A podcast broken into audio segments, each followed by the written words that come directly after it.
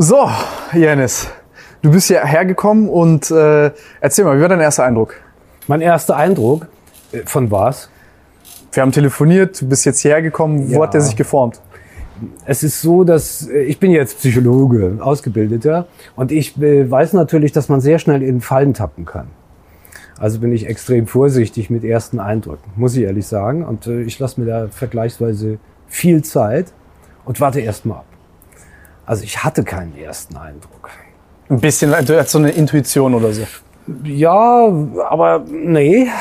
Also ich wehre mich ein bisschen dagegen, weil ich äh, tatsächlich abwarte, wenn ich Leute kennenlerne und mich vom ersten Eindruck nicht unbedingt beeinflussen lassen möchte auch. Das gelingt mir ganz gut, weil ich es geübt bin sozusagen. Hast du jetzt genug Zeit, einen Eindruck zu formen? Nach einer Weile natürlich. Nach unseren Und zwei Stunden jetzt auf dem ja, und wir haben ja auch äh, eben noch vor dem Video schon miteinander gesprochen und äh, das eine oder andere ausgetauscht. Ich mache das so, du machst das so. Wir, wir haben darüber geredet, wie fahren wir in Urlaub, wie fahren andere Leute in Urlaub, äh, all solche äh, Dinge. Und da kriegt man natürlich einen Eindruck. Und als Profi, sage ich jetzt mal, behaupte ich jetzt mal von mir nach über 30 Jahren äh, Psychologie, ähm, hat man dann so Kategorien natürlich, wo man das so einsteckt, wo man denkt, das ist vielleicht eine extravertierte Person, das ist eine Person mit hoher Ambiguitätstoleranz. Ich bleibe mal bei diesen Fachbegriffen, äh, können wir ja nachher nochmal auflösen. Ähm, äh, die kriegt man dann und dann, äh, ich glaube auch, das ist dann auch besser als so ein allererster Eindruck, der äh, auf eine gewisse Weise äh, schon reduziert ist eigentlich auch äh, auf etwas wie mag ich oder mag ich nicht. Das ist so, sozusagen der Klassiker. Ist das positiv oder ist das negativ? Äh, Wenn ich so weit runterkoche, dann würde ich sagen, war auf jeden Fall positiv, mein allererster Eindruck, äh, gerade nach unserem ersten Telefonat. Ähm, sonst wäre ich nicht hierher gekommen, sage ich ganz ehrlich. Also äh, äh, ja, das muss dann auch schon stimmen und da muss man ein gutes Gefühl haben. Worauf hast du da geachtet? Also was ist dir da aufgefallen? Da ist mir aufgefallen, äh, also bei mir ist es häufig die Sprache, auf die ich achte. Ja? Spricht jemand? Ähm, ja, das ist für mich eine wichtige Sache. War natürlich an der Stelle auch sehr wichtig, weil wir uns am Telefon sozusagen zum ersten Mal ausgetauscht haben und nicht face to face wie jetzt. Äh, Wenn wir so eine reale Situation dann nehmen, wo wir ne, face to face miteinander zu tun haben, da spielen natürlich nochmal andere Dinge eine Rolle. Ähm, Da kommt die Optik dazu. ja, äh, wie sieht der aus? Sieht er sympathisch aus oder weniger sympathisch? Äh, Da kommt etwas dazu, was wir Mimik nennen. Ja, wie spielt das Gesicht? Äh, wie- verhält sich diese Person? Arbeitet jetzt so wie ich viel mit der Hand und äh, erzählt sowas. Äh, Das kommt natürlich sehr viel rüber. Auch für alle Menschen, auch wenn es ihnen nicht unbedingt bewusst wird, dass sie solche Signale aufnehmen. Ähm, dann kommt der Klang der Stimme. Bei mir ist Sprache immer wichtig, weil ich da, darauf achte, wie spricht jemand, wie komplex ist die Sprache, die jemand benutzt. Äh, ist das sehr einfach gestrickt oder eher ein elaborierter Code, wie das dann so genannt wird. Äh, auf sowas achte ich persönlich dann halt auch. Was war da dann dein Urteil? Was, äh, was ist dir aufgefallen? Ja, sehr positiv. Wie gesagt, wenn es nicht positiv gewesen wäre, wären wir so, das interessiert äh, mich voll. ja, nee, das ist mir jetzt zu. Äh, das kann ich jetzt auch nachträglich, ich glaube, gar nicht mehr abrufen, ne? dass ich da jetzt so die Kategorien und so. Ähm, das ist doch mehr ja ein allgemeiner Eindruck über diese über dieses Telefonat. Das war unser erster Kontakt. Äh, Und der war positiv. Ich habe gehört, da spricht jemand, der intelligent ist. Der, naja, du wolltest das hören. Höflicher Mann. Ja, äh, der also über eine gewisse Intelligenz auf jeden Fall verfügt, der gute Fragen gestellt hat, das hat mir gefallen. Ähm, äh, viele Menschen reden ja gern über sich selbst und vergessen, dass sie drüben einen anderen haben und dann auch die Rückfrage nicht kommt oder sowas. Äh, das hat mir gut gefallen. Das sind so die Einzelheiten, ja. Und dann habe ich auch dann mal geguckt, wer ist denn dieser Team Gabel? Mir war das so bewusst gar nicht. Äh, ich bin jetzt auch nicht so der Bodybuilder-Typ. Ich glaube, damit bist du vor allem bekannt geworden, zumindest am Anfang. Ähm, das liegt mir vergleichsweise fern, da habe ich mir das dann halt auch mal angeguckt. Äh, Das spielt ja heute, die sozialen Medien spielen ja heute auch eine große Rolle. Äh, Man hat nochmal einen ganz anderen Blick darauf, mit wem habe ich es da zu tun. Wenn jemand auf Facebook, auf Instagram, sonst wo irgendwie präsent ist, man kann sich das Bild da anschauen, man kann gucken, was posten die und so weiter. Ja. Vielleicht die andere Frage dann, also nicht Frage, aber was mir aufgefallen ist, weil ich hatte ja auch einen ersten Eindruck von dir Ja. und ich bin dann neig eher zu so einer Hochachtung, weil er ist jetzt ein Professor, Doktor Ja. und dann beschäftigt er sich noch mit einem Fach, das ich sehr interessant und spannend finde und demzufolge auch sehr stark werte. Ne? Und dann sage, hey, das ist sehr, sehr cool, womit er sich beschäftigt. Und ich hatte einen komplett ich habe das ganz anders antizipiert, als es war. Also du bist ein ganz anderer Typ, als ich eigentlich gedacht hätte nach den ersten Okay. paar Minuten. Und da war für mich, äh, der erste Eindruck hat sehr getäuscht.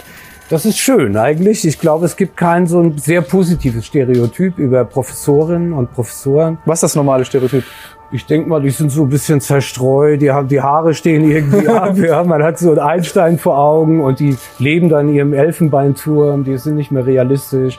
Ähm, na gut, dann wirken also Stereotype im Prinzip und wir, äh, das ist so ein Wissen, das wir, glaube glaub ich, alle haben.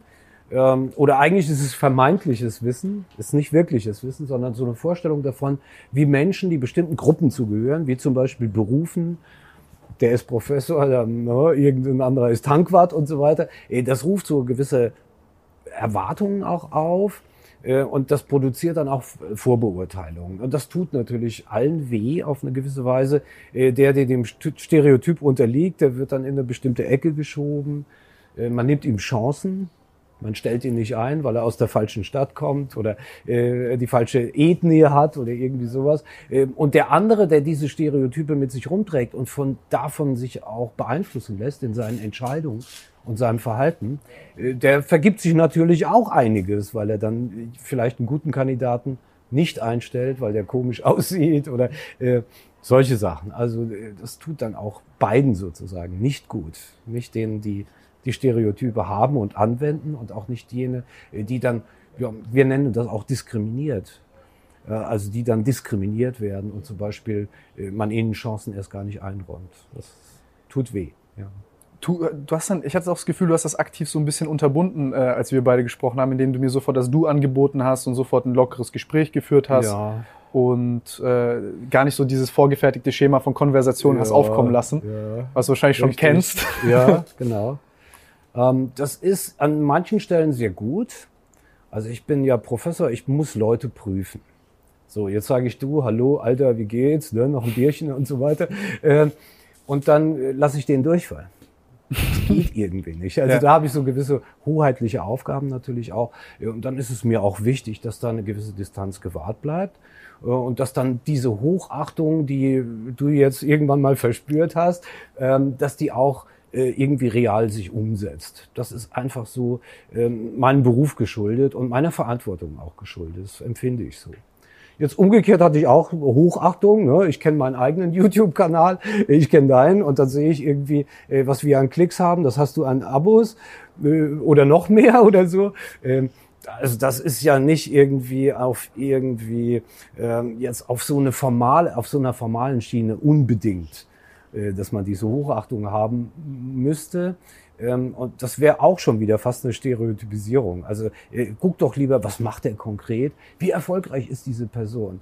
Äh, oder ist er auch sympathisch und so weiter? Das reicht ja auch schon, um irgendwie ein positive, äh, positives Verhältnis zu dieser Person aufzubauen. Das ist mein Zugang sozusagen dazu. Ja? Interessant. Und deswegen auch äh, klar du oder sowas, ne? weil wir auf diese Art und Weise jetzt auch dieses Video viel netter drehen können. Ja, genau, weil wir uns jetzt hier Oh, zwei Herr Stunden über- ja, mein Gott. Ja, ja, genau, genau. Äh, Das wird mich dann auch stören. Das ist der falsche, ja, die falsche Situation. Ne? Er ist auch langweilig, ja. Kommt noch dazu und dann werden das auch so Standardantworten auf Standardfragen und wen interessiert das, mein Gott. Ja. Ich stelle dir auf jeden Fall noch ein paar dumme Fragen heute. ja, die, ja. Ich, ich habe ja schon angekündigt, dass ich Fragen auch zurückstelle. Ähm, also das war dein erster Eindruck. Das ist ein Professor Ja. und der ist so, was weiß ich, wie schlau und so weiter. Äh, bestimmt schusselig und äh, irgendwie äh, ein Kauz oder sowas. Ähm, und dann habe ich das aber verletzt auf eine gewisse Weise. Bin ich auch eigentlich auch ganz froh drum. Ja, super schnell sogar. Also Ja. wir sind auch sehr schnell, glaube ich, zu interessanten Themen ge äh, gegangen, wo du mir dann erklärt hast, mit was hängen geblieben ist, war diese Domainabhängigkeit der Angst, dass das nicht nur ein, Charakterumstand ist, sondern dass das sehr, sehr stark abhängig ist von Ja. den Umständen. Und ähm, int int über interessante Sachen gesprochen, aber was ich super interessant dann fand, was komplett mein Eindruck wo ich gesehen habe, wie sehr ich mich in meinem ersten Eindruck täuschen konnte, war, Ja. als du mir erzählt hast, dass du relativ spät angefangen hast äh, äh, zu studieren. Und, Ich will jetzt nicht sagen Chaot, weil das, das kommt der Sache nicht nahe, das ist übertrieben, aber dass du, dass du, Ja. dass du viel mehr bist, wie wir alle auch. Was vollkommen normal ist, aber Ja. man immer so eine vorgefertigte Meinung hat, das ist jemand, der ist super diszipliniert, der ist, ne, der geht dahin, der liest, der wälzt da die Bücher durch und der Ja. muss super PS auf die Piste bringen. Aber du da eigentlich, äh, Ja, ich habe schon einen ungewöhnlichen Werdegang, das glaube ich, kann man sagen. Ähm, ich komme ja so mehr aus einer Arbeiterfamilie, was zu meiner Zeit jedenfalls noch relativ untypisch, äh, dass wir überhaupt aufs Gymnasium gekommen sind. Äh, Also aus meiner Grundschule waren das dann zwei. Ähm, Aber mein, mein Grundschullehrer hat das meiner Mutter empfohlen und die war auch schlau genug, so ich, äh, äh, das irgendwie aufzunehmen, mich da hinzuschicken. Ähm, Aber dort war ich auch nicht sonderlich erfolgreich. Also bin ich dann so nach der zehnten Klasse doch wegen schlechter Leistungen auch von der Schule geflogen. Was heißt schlechte die, Leistung? Äh, also ja. Hast du Scheiße gebaut? Äh, nee, nee, nee, das waren wirklich die Leistungen. Äh, ich kann mich erinnern, dass ich ziemlich uninteressiert, also, dass mich der ganze Scheiß nicht interessiert hat, auf gut Deutsch. Ähm, was ich dann später auch äh, kompensiert habe. Ich, auf einmal hat es mir dann doch Spaß gemacht. Aber ich bleib mal in der, äh, in der Chronologie. Also ich bin dann äh, von der Schule gegangen worden, wie man das so schön sagt, habe eine Lehre gemacht, eine kaufmännische Lehre. Ähm, auch mehr schlecht als recht. Ja, das war auch nichts für mich. Also da musste ich dann so Bücher führen und Rechnungen schreiben und ähm, eigentlich überhaupt nicht, was mir gut getan hat. Äh, was hat dich genervt daran? Wir haben vorhin Excel gehabt, äh, dieses, genau, Excel-Tabelle. Dann, wenn ich sowas kriege, drücke ich auf Delete. Ja, Äh, kann ich mir heute leisten, Gott sei Dank. Äh, mach das mal ordentlich. Ähm, ja, und ähm, bin danach, habe dann alles Mögliche gearbeitet und äh, Fahrer war ich und alles Mögliche, Verkäufer für Wurst und Käse. Ja, äh, und ähm, bin dann über den zweiten Bildungsweg gekommen, habe dann nochmal als Abiturient angefangen, in, äh, also äh, 11. Klasse. Und plötzlich lief das alles richtig gut bei mir. Das Interesse war dann da, da war ich schon über 20. Ja, 24, 25 Hast du in dem gemacht? Bereich. Ähm, habe angefangen, Abitur zu machen. Krass! ja, ja, also ähm, und bin dann äh, und habe wirklich auch, ich darf jetzt darf mich selbst mal loben, habe dann auch mit äh, einer Auszeichnung mein Abitur abgeschlossen, hatte gute Noten, so dass ich mir aussuchen konnte, was ich studieren will, wusste aber wieder nicht, was sollst du studieren. Ne? Also da war wieder diese alte Geschichte, die so ganz typisch ist für mich, was willst du eigentlich und so. Und bin dann auf die Psychologie gekommen, eigentlich aus dem Grund, weil ich gesehen habe, als ich die Curricula so durchgeguckt habe, ähm, dass es da unheimlich viel Unterschiede gibt. Alles Mögliche von der klinischen Psychologie, die viele natürlich kennen, aber äh, alles mögliche andere. Äh, und dachte, da habe ich dann noch ein bisschen Zeit, um mich zu spezialisieren, weil ich echt nicht wusste. Und ähm, ja, war dann 28 in meinem ersten Semester. Äh, habe dann auch ziemlich lange studiert, weil ich das äh, zum eigentlich alleine finanzieren musste, das Studium.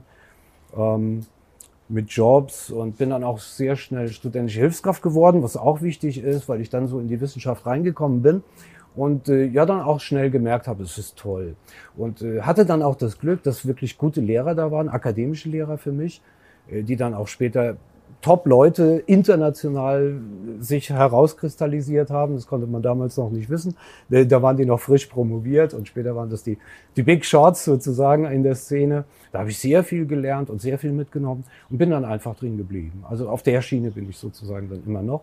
Ähm, dann hieß es, ja, wir haben eine halbe Stelle für dich als Doktorand. Schreib mal schnell deine Diplomarbeit. Ähm, ja, und so ging das so. Und eigentlich bin ich heute noch immer auf dem Trip, ja.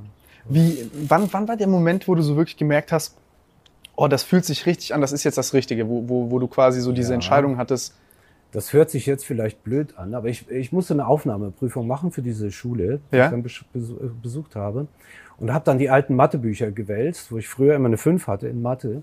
Und es ging wirklich um diese quadratischen Gleichungen. Und da habe ich ein paar Tage gebraucht, um mir das selbst beizubringen. Also wirklich lange gebraucht. Ich, eigentlich ist es peinlich, aber äh, und dann ist bei mir so dieser Groschen gefallen. Und dann habe ich das verstanden aus eigener Kraft. Dieses eine Ding. Und das war das so ein Schlüsselerlebnis, ja. Das war so geil. Ähm, und dann wusste ich, das ist was für dich. Du kannst mit deinem, mit deinem Kopf was anfangen, mach damit was und so. Das war sozusagen, ja, ganz wichtige, ganz wichtige, ganz wichtiges Erlebnis, äh, diese quadratische Gleichung. Ja, habe natürlich viel komplexeres und hätte es auch lieber in zwei Stunden kapiert, äh, statt mir ein paar Tage damit, äh, mich damit rumzuquälen. Ähm, aber ja, das, wenn du mich so fragst, genau das ist so ein Schlüsselerlebnis. Also, ich will jetzt nicht sagen, ich will das jetzt nicht mit sexuellen Orgasmen irgendwie in Verbindung bringen, aber es ist, das ist noch besser.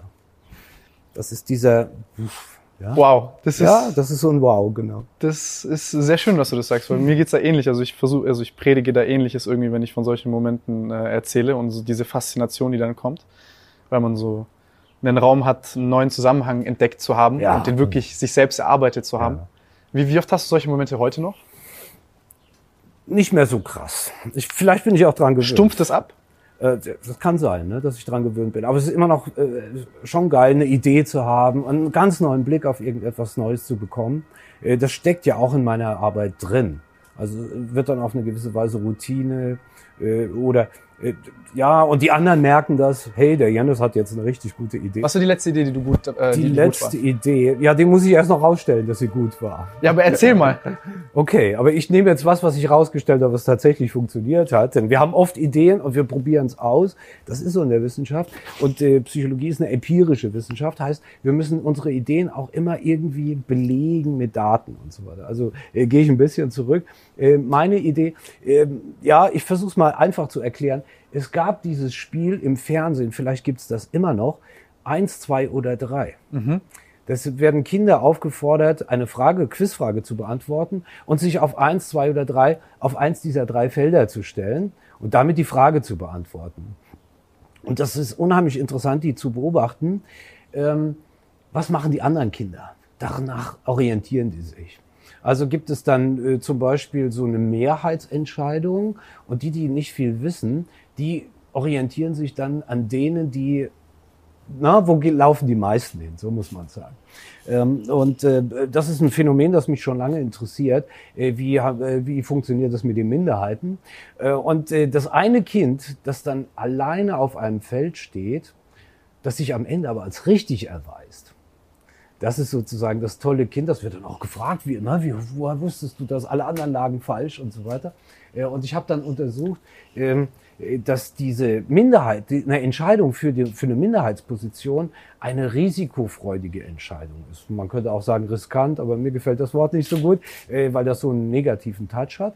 Also es ist eine Entscheidung, die mit Risiko etwas zu tun hat. Denn ich kann einerseits viel gewinnen, ich bin das einzige Kind, das es richtig gewusst hat. Oder ich kann natürlich als einziger da am Ende auf der falschen, äh, auf dem falschen Feld stehen, dann kann ich unheimlich viel verlieren. Wenn wir aber das tun, was die anderen auch tun, und da uns dahin stellen, wo die meisten Kinder stehen, bei eins, zwei oder drei, dann werden wir auch später nicht gefragt, wieso ne, hast du es gewusst oder wieso hast du es falsch gemacht. Das ist sozusagen nicht so dramatisch, ne, die, die äh, Konsequenzen für die Menschen. Das war mal so eine Idee, die ich gehabt habe, auf die ich eigentlich auch ganz stolz bin und so, ja. Freunde, entschuldigt die kurze Unterbrechung. Falls ihr uns sehen möchtet und nicht nur hören möchtet, gibt's das Ganze auch auf YouTube. Der Link ist unten in der Beschreibung. Jetzt geht's weiter. Viel Spaß damit. Sieht man das auch in so zum Beispiel Umfrageprognosen bei Wahlen? Dass das einen ähnlichen Einfluss haben kann? Äh, Wahlprognosen haben Einfluss an vielen Stellen. Äh, nicht nur, äh, dass man sozusagen sich an der Mehrheit orientiert und der Mehrheit hinterherläuft, es geht auch vorher schon darum, gehen die Leute überhaupt zur Wahl? Auch da gibt es äh, Effekte von Wahlprognosen, äh, dass man sagt, ja, meine Partei gewinnt ja sowieso. Wir hatten das beim Brexit zum Beispiel. Das war also ein typisches Phänomen, das ist mit dem Brexit, das wird nichts. Und alle, die dagegen waren, ich übertreibe gerade, viele, die dagegen waren, sind erst gar nicht hingegangen. Und was ist am Ende rausgekommen? Die, die, die Brexiteers, die, die, äh, die dafür waren, die haben am Ende diese Abstimmung gewonnen. Also da fängt schon an, die Motivation zur Wahl zu gehen. Ähm, und dann gibt es auch diesen, neben diesem Bandwagon-Effekt, wie das heißt, man springt also auf den Wagen auf und äh, macht das, was die anderen auch tun, äh, gibt es auch einen Underdog-Effekt, dass also Leute dann gezielt kleinere Parteien wählen, weil sie etwa Pluralität gut finden oder gut finden, wenn äh, die Kleinen auch ein bisschen was zu sagen haben und die großen Parteien nicht alleine dastehen und so weiter. Äh, klar, haben wir auch untersucht übrigens. Äh, Woher, solche Sachen. Woher kommt das? Also warum, wenn du jetzt in die eine Person reinguckst, die Tür 1 nimmt, anstatt Tür 3, Ja. wo alle Ja. sich befinden, warum, warum wählt die Tür 1? Tja, wie lange haben wir Zeit für dieses Video? äh, äh, eine Variante und äh, ist zum Beispiel, dass man auch etwas Besonderes sein will. Also das haben wir auch untersucht, untersuchen wir auch. Äh, wir nennen das das Bedürfnis nach Einzigartigkeit. Und es sind dann, äh, es wäre zum Beispiel eine Persönlichkeitseigenschaft, die dazu führt, dass man sich von den anderen abgrenzen will und dann eine Position vertritt, die nur wenige andere vertreten und dadurch seine Einzigartigkeit demonstrieren kann. Entweder sich selbst, ich bin, bin was Besonderes, oder natürlich auch nach außen, die anderen, uh, ja, der ist was Besonderes, der macht was anderes. Das ist ein Faktor. Ähm, sonst ist das eine, ja, schon eine sehr komplexe Angelegenheit. Äh, gibt viel, ähm, viel Forschung auch dazu. Wie schaffen es Minderheiten innerhalb von Gesellschaften, Innovation zu produzieren? Äh, Was sind gute Bedingungen dafür? Ja, äh, das ist eine lange Geschichte sozusagen. Fangen wir ja. bei mir an, weil Ja. ich kann da sehr gut mich, äh, ich sehe mich da ganz gut in der Situation, weil ich bin, würde ich jetzt mal behaupten, jemand, der sowas gerne macht. Also wenn, wenn zehn Leute vor einer Tür stehen Ja. und sagen, okay, da geht's jetzt lang, dann frage ich mich, warum jetzt gerade da? Und irgendwie fühle ich mich auch ziemlich beschissen, als Elfter dahin zu gehen und wie so ein, fühle ich mich wie so ein nicht selbstbestimmter Zombie, der jetzt einfach denen hinterherläuft. Ja. Und dann sage ich einfach nur aus Trotz und Absicht manchmal. Ja. Und weil ich auch Das denke, natürlich auch. Ja.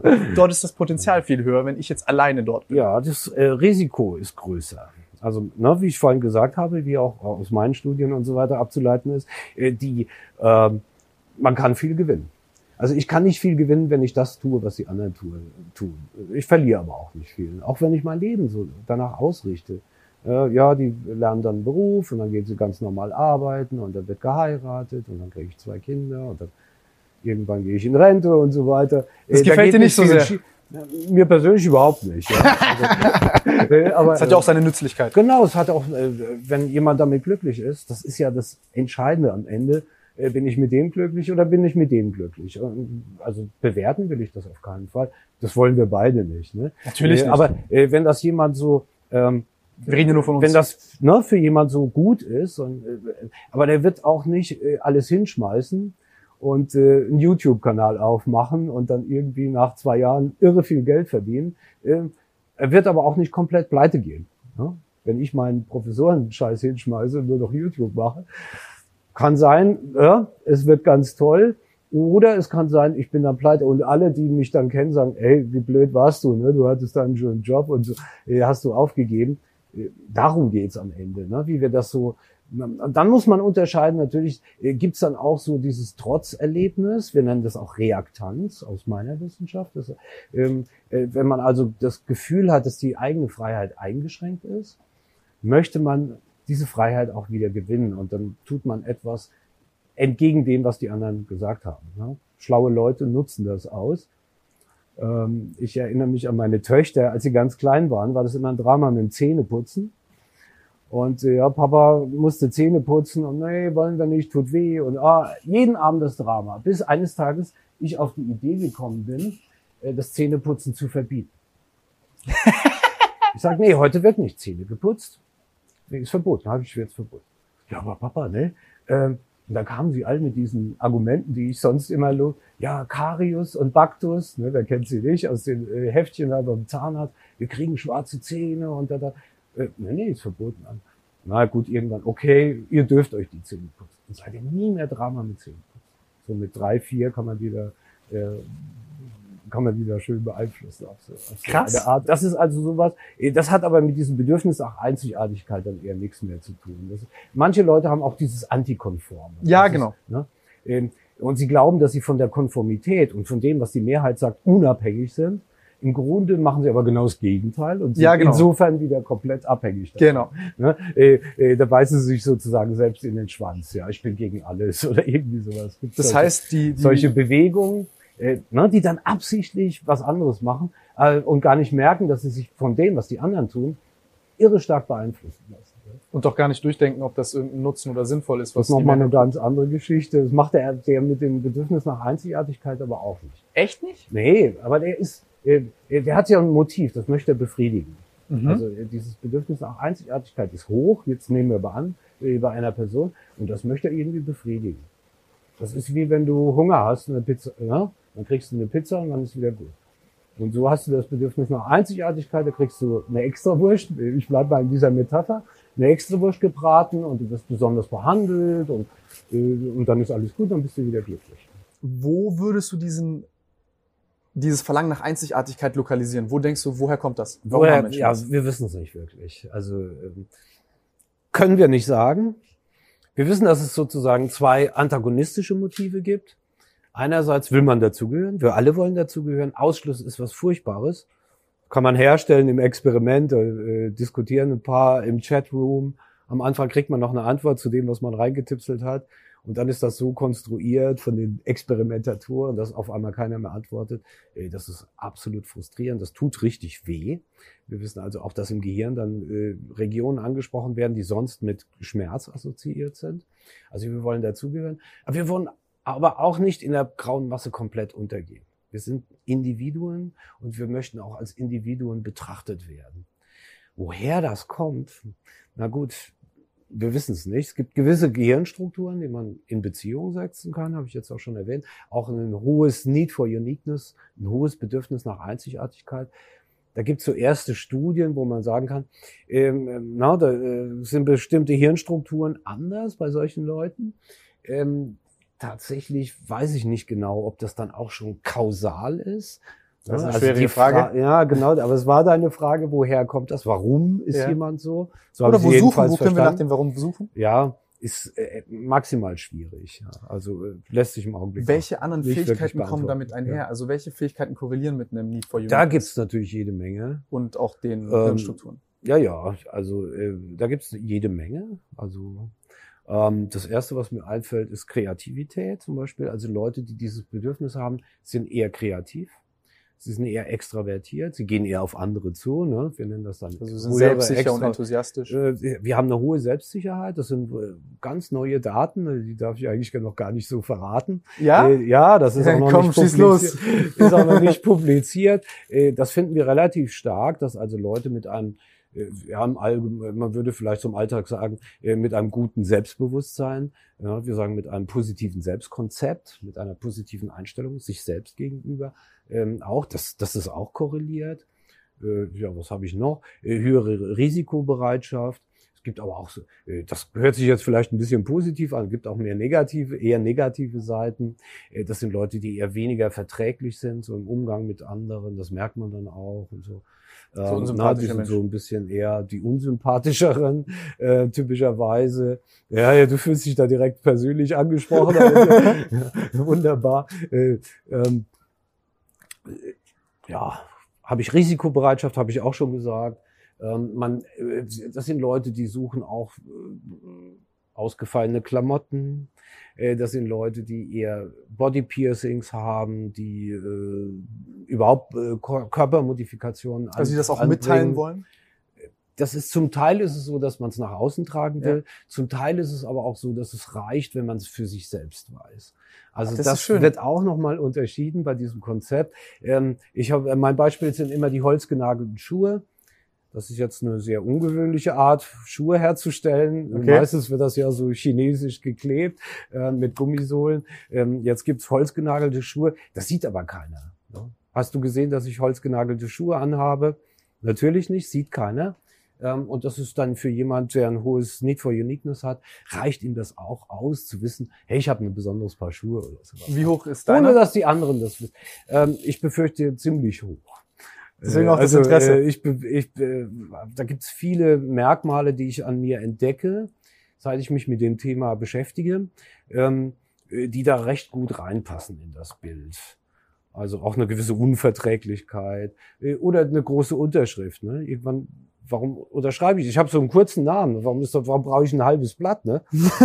ähm, äh, und dann finden wir in unseren Studien, haben andere auch schon gefunden in den USA, äh, dass Leute mit einem hohen Bedürfnis nach Einzigartigkeit auch größer unterschreiben. Also das sind immer nur Korrelationen. Muss, na, muss man. Klar, äh, klar, klar. Na, äh, und wenn jemand Kram Karrenbauer oder irgendwie sowas heißt, der braucht natürlich mehr Platz als ein Erb mit seinen drei kleinen Buchstaben da. Ähm, aber wie gesagt, sind immer Korrelationen, aber diese Verbindungen, die finden wir regelmäßig und ja, reliabel, immer wieder tauchen die sozusagen auf.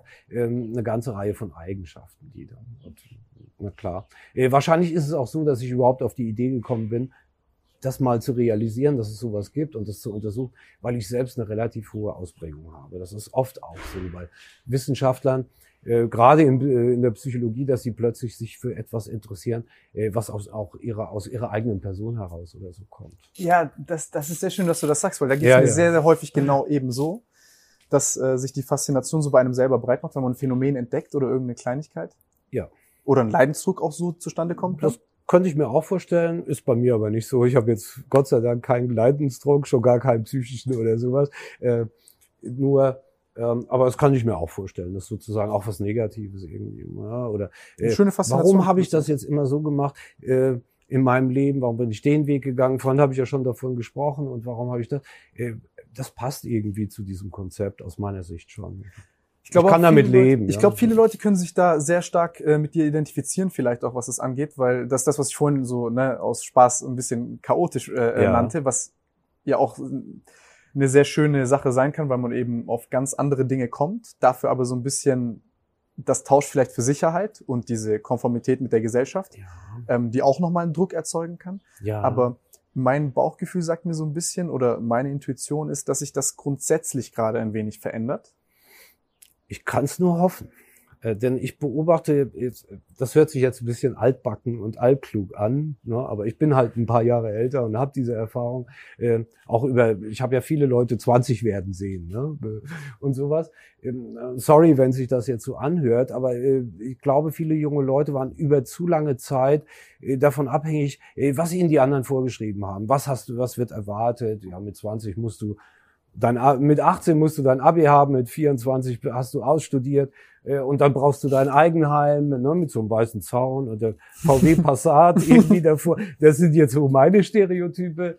Ähm, und ähm, ich hoffe, dass man sich davon frei macht, äh, denn das das erzeugt natürlich einen massiven Druck. Ja. Durch den Vergleich? Ich höre das ja auch von meinen Studenten. Ja, ich bin ja schon 27, habe immer noch keinen Master in Psychologie und so weiter. Ey, mein Leben ist vorbei. Ne? Du kannst dich irgendwie aufhängen. Was würdest du deinem 20-jährigen Ich raten heute? Ähm, mein, äh, Welche nichts. drei Dinge würdest du ihm? Nichts? Nö, das, ich war da eigentlich immer cool und habe das eigentlich auch ganz gut hingekriegt. Ja. ja? Ich kann jetzt nicht sagen, ja, das sind so einzelne Sachen, ne? Aber vielleicht dann einfallen, wo ich mich mal Druck blöd angestellt habe, äh, mit der falschen Frau zusammen war und das nicht kapiert habe, ne? Und dann irgendwie läuft man da zwei Jahre hinter einer her, die, äh, na, das war eine blöde Beziehung und so weiter, äh, nicht geschnallt. Aber davon ist mal auch nicht mit 50 irgendwie äh, geheilt. Äh, das passiert dann immer wieder. Das sind so Kleinigkeiten. Aber im Prinzip, nee, gar nichts. Also und, nicht das Prinzip. Und wenn du von den Studenten ausgehst, was würdest du einem normalen 20-Jährigen Ja, lass dich da nicht so, das war ne, eben meine Message, lass dich da nicht so sehr von diesen Konventionen und das, was erwartet wird. Du bist schon ein eigener Mensch, erkenne dich selbst, guck, wie kann man sich selbst erkennen? Also wie, wie, wie kannst du das herausfinden? ja, das, das, wir, wir, wir schmeißen ja, ja. Weisheit wir wollen ja da, ja, ja, beobachte dich selbst ne? und geh auch kritisch mit dir selbst um und je mehr Kategorien du natürlich hast, um irgendwie Verhalten einzuordnen, desto leichter fällt es dir. Also das ist schon, ja, ähm, das hat auch mit bisschen mit Bildung darüber zu tun, was macht einen Menschen aus. Äh, gerade Psychologie ist dazu ein, gutes Fach. Ne? Wo, wo stehe ich da? Bin ich extravertiert oder intro? Genau, wenn wir da oder, Persönlichkeitstest ja. hinzuziehen würden. Also vielleicht ein Beispiel von mir, dass wir ja. mal so ein kleines Beispiel haben für die Zuschauer, dass sie das verstehen. Wenn wir jetzt mal meinen Persönlichkeitstest zerpflücken in Form von diesem Big Five, der muss jetzt nicht ultra akkurat sein. Ja. Aber ich glaube, dass es schon so eine grobe Richtung gibt, die mir mal zumindest zeigt, okay, diese Dinge kann ich ja. nicht und die werden mir auch keinen Spaß bereiten. Ja. Und dort kann ich aber exzellent werden. Weil ich zum Beispiel habe mich lange unter Druck gesetzt gefühlt, weil ich eben diese ganzen Excel-Geschichten, all das, was du sagst, diese ja. Konvention, dieses strukturierte Vorgehen und ja. so, in meinem Umfeld wurde mir immer vorgelebt, dass das ein integraler Bestandteil ist von Erfolg und von Selbstverwirklichung, dass man eben so ein bisschen, ne, wie, wie wir Leute aus dem Ostblock, wir romantisieren Leiden immer so ein bisschen und dann ist das so, ja, du musst da jetzt durch, du musst den Kack machen, damit okay. du dann besser bist darin. Und ähm, das war dann für mich so ein lange so ein kleiner Holzweg. Und erst nachdem ja. ich so ein bisschen mein, mich mit dieser Persönlichkeitspsychologie auseinandergesetzt habe, habe ich dann sehen können, bei mir beispielsweise, kann man dann vielleicht mal einblenden, mein Test, wir haben da vorhin ein bisschen drüber ja, gesprochen, genau. dass, ich weiß nicht, beispielsweise nehmen wir bei mir diese extremen Eigenschaften sind wahrscheinlich äh, die Extravertiertheit, die Offenheit und vielleicht auch das, äh, die, die, die, die Harmoniebedürftigkeit. Das kannst du jetzt nochmal anders Okay, nennen ja, als ja, ich. ja, ja, Aber du weißt, was ich meine? Gut. Ja, ja, klar. Und was würdest du zum Beispiel mir hier sagen? Wovon, wovon sollte ich mich fernhalten, in Anführungszeichen, beziehungsweise wo denkst du, das würde mir nicht so viel Spaß bereiten und was, wo sollte ich mal hingucken zumindest? Ja, aber äh, ist es nicht so, dass es auch diese inneren Signale gibt? Ich Wo du glaube dann da sitzt und denkst, hier ist eine Excel-Tabelle, im, im Grunde kotzt mich das an, auf gut Deutsch. Ähm, und äh, jetzt ist aber mein, mein Beruf hat jetzt irgendwie mit 100 Excel-Tabellen zu tun, ähm, die ich jeden Tag bearbeiten muss. Und da bin ich doch, da merke ich doch irgendwie, ich bin auf dem Holzweg. Äh, also ich, ich brauche da nicht unbedingt einen Persönlichkeitstest. Also äh, da guck doch lieber mal in dich selbst rein. Ähm, was nützlich ist, das ist eher umgekehrt. Ne? Was ich nützlich finde, ist, äh, wenn ich weiß, es gibt diese Dimension Extraversion. Dann, dann habe ich jetzt sozusagen einen, wie so einen Maßstab in der Hand und dann kann ich mal überlegen, bin ich jetzt eher extravertiert oder eher introvertiert? Oder ich habe jetzt, viele werden es neu gehört haben äh, von den, deinen Zuschauerinnen und Zuschauern, äh, bin ich jetzt, habe ich ein hohes Bedürfnis nach Einzigkeit, äh, Einzigartigkeit oder eher ein niedriges Bedürfnis? Und dann, dann kann ich was über mich lernen. Also ähm, da kommt auch viel von innen sozusagen. Dass Aber ich merke, es ist Findest Mist, du nicht, dass, dass, da dass, dass diese Ja. innere Stimme auch ähm, verstummen kann, wenn der Druck von außen zu groß ist? Also wenn ich jetzt beispielsweise hergehe und sage, ähm, weil bei mir ist das so, ich bin Ja. zwar, ich bin zwar ein Ticken extrovertiert, aber manchmal habe ich auch einfach gar keinen Bock drauf und ich kann das sehr gut einordnen, aber ich kenne Ja, introvertierte Freunde, die beispielsweise Probleme haben, das auch offen zu kommunizieren, dass sie das stresst, weil es immer so wirkt, als, als, als hätten sie keine Lust auf die anderen Personen, aber es ist einfach sehr, es kostet Energie, ja. die soziale Interaktion. Ja. Und mir gibt das vielleicht ein bisschen Energie. ja, klar. Und ähm, das überhaupt für sich zu entdecken, anstatt zu sagen, was ist falsch mit mir, warum, warum habe ich nicht den Spaß, den andere daran haben und was ist falsch mit mir, diese Fragen, die kann man sich da überall stellen. Und ich zum Beispiel war eher immer, Ja. was ist falsch mit mir, anstatt was ist richtig und, und, und das ist, Ja. sollte das ablegen. Aber eigentlich war das genau meine Message. Ja? Äh, wenn, ich diese, wenn ich diese Kategorie habe, dann kann ich doch überlegen. Äh, Es gibt tatsächlich introvertierte Leute und das ist ganz normal, äh, wenn ich jetzt introvertiert bin, Ja? dass mich das stresst, wenn dann eine Party ist mit 30 Leuten und dass ich anders bin als, sage ich mal, der Tim, der sich da, der, der, da den großen Partylöwen spielen kann und der da 100% aufgeht und wenn heute Party ist und morgen noch einer, geht er morgen wieder hin und ich bin froh, dass ich das alles nicht sehe. So, und jetzt denke ich äh, auf eine gewisse Weise an einer Stelle, hey, ich bin nicht normal, weil ich den Tim habe und mich da vergleiche. Wenn ich aber das Konstrukt kenne, Extraversion und Introversion, Genau. dann geht mir auf einmal ein Licht auf. Genau, das Warum soll ich dem Scheiß hinterherlaufen ähm, und äh, hier Partylöwe spielt? Das, das bin ich doch gar nicht. Und ich bin trotzdem gut. Und introvertiert haben viele Vorteile gegenüber extrovertiert. Ja. Äh, da ist ja keine Wertung drin oder sowas. Ja. Äh, und das ist eigentlich meine Botschaft. Wenn ihr was wisst, dann wisst ihr was und könnt es anwenden auf euch selbst. Und dann äh, ist die innere Stimme sozusagen besser.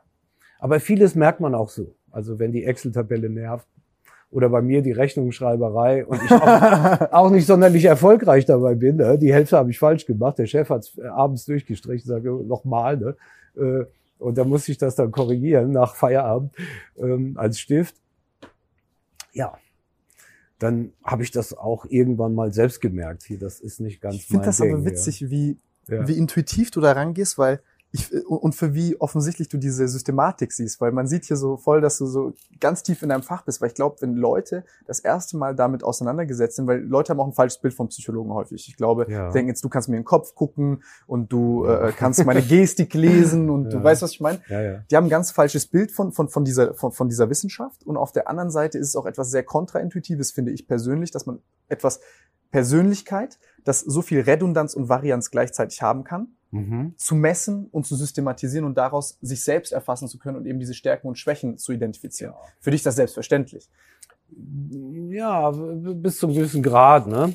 Ähm, Ich kann jetzt aber auch die Tests an mir selbst nicht anwenden. Ja, klar, weil du die Was- Tests kennst. Ich kenne die, ich kenne das Konstrukt. Ich wüsste auch gern, wie ich gerne wäre. ja, genau. Und dann kreuzel ich so, ne, äh, wie ich es gerne hätte und so weiter. Das ist alles nicht so einfach. Ähm, da ist eigentlich eine Offenheit, ist eigentlich das Bessere. Also generell, ne? Ja. Sozusagen, ja, eine unvor, ein unvoreingenommener Blick. Ich glaube, das ist das Beste, was man haben kann. Auch anderen Leuten gegenüber. Und da sind wir wieder beim ersten Eindruck von vorhin. Stereotype über Berufe oder äh, na, solche Sachen. Wenn man es loswerden kann, sollte man es auf jeden Fall versuchen. Man tut Ja. sich selbst einen großen Gefallen damit. Den anderen aber auch. Ich meine, auch mit der Gefahr, ne, dass wenn man jetzt bei dem Persönlichkeitstest irgendwas kommt da raus, was einem nicht so wirklich gefällt und äh, ich denke da gerade eher an, an eine grobe Orientierung, die vielleicht dich davon fernhält, dass du versuchst, Dinge, die dir wirklich Leid schaffen, äh, zur Exzellenz machen zu wollen, was einfach dir große, große Schwierigkeiten bereiten Ja, wird. Ja? Also ich, Ja, dann läuft war das nicht so ganz was her, offensichtlich. weil, weil der Lehrer das gesagt hat, Ja. weil die Eltern das erwarten, gerade die jungen Leute, ne? Und dann läufst du da hinter irgendwas her und quält sich womöglich. Und viele quälen sich womöglich ihr ganzes Leben lang dann damit und haben einen acht-Stunden-Job und warten, ne? hoffentlich bald halb fünf, damit ich wieder äh, leben kann. Das ist schwierig. Ja. Welche Rolle spielen da die ganzen Vergleiche, die man mit anderen Leuten anstellt? äh, soziale Vergleiche spielen eine sehr große Rolle. Und zwar äh, in, dem, in der Beziehung auch, um sich selbst zu, kennenzulernen.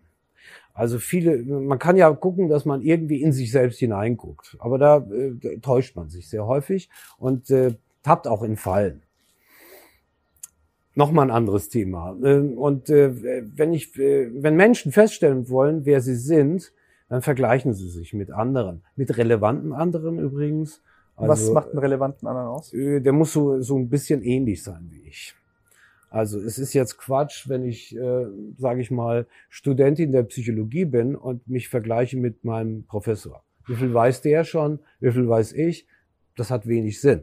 Das hat nur dann einen Sinn, wenn ich die Frage beantworten will, ähm, wo möchte ich hin? Möchte ich irgendwann genauso schlau, ja, irgendwie so viel wissen wie der und äh, damit umgehen können?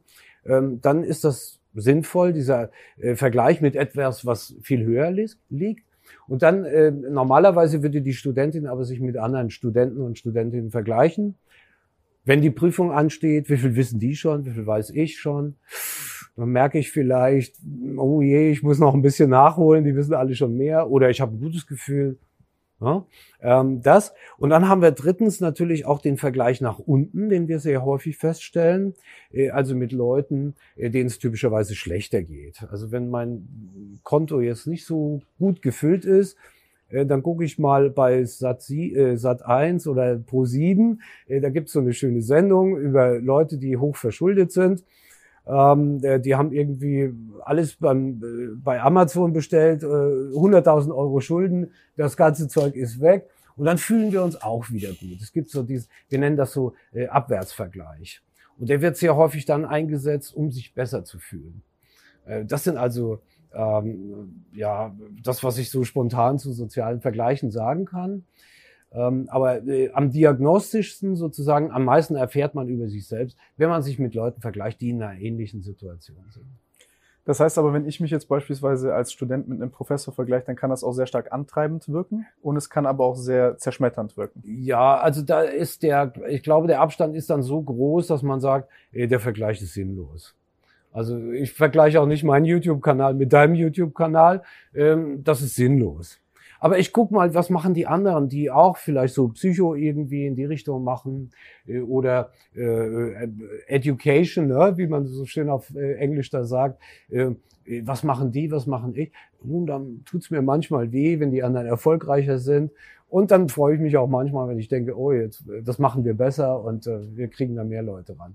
Das ist natürlich diagnostisch. Aber so mit Animal Fails zum Beispiel sich zu vergleichen, die haben irgendwie, weil die Katze aus dem Fenster fällt oder sowas, eine Million Klicks in zwei Stunden. Das ist dummes Zeug. Na, das mache ich erst gar nicht. Das tut mir auch nicht weh. Also, ne? Ist es aber vielleicht, also ich rede mal hier von mir, ähm, ist es vielleicht aber nicht auch so eine kleine Grundlage von Exzellenz? Also ich rede mal vom Bodybuilding und vom Sport, dass ich mich Ja. immer mit den allerbesten verglichen habe und diese konstante Unzufriedenheit immer genutzt habe, um mich Ja. zu motivieren. Ja, das ist also der, der das ist genau dieser, diese Funktion der, des Aufwärtsvergleichs. Ja, wo will ich hin? Ja. Ich bin Tennisspieler und dann gucke ich mir die alten Videos von Boris Becker an, wie schlägt er die Rückhand, wie schlägt. Das ist ja auch sehr sinnvoll. Ähm, äh, das ist aber sowas äh, so inhaltlich begründet und das frustriert dich auch nicht, Ja. wenn du dahin willst. Oder wenn du so einen dein- spekulativen Vergleich ne, hast. deinen Sport verbessern willst und dann guckst, was, wo sind die anderen und so. Mhm. Äh, Das ist schon ganz gut. Nur Es muss ein relevanter Vergleich sein. Ja. Das heißt, welchen Fehler machen Leute da? Was, Ja. was sollten sie vermeiden beim Vergleichen?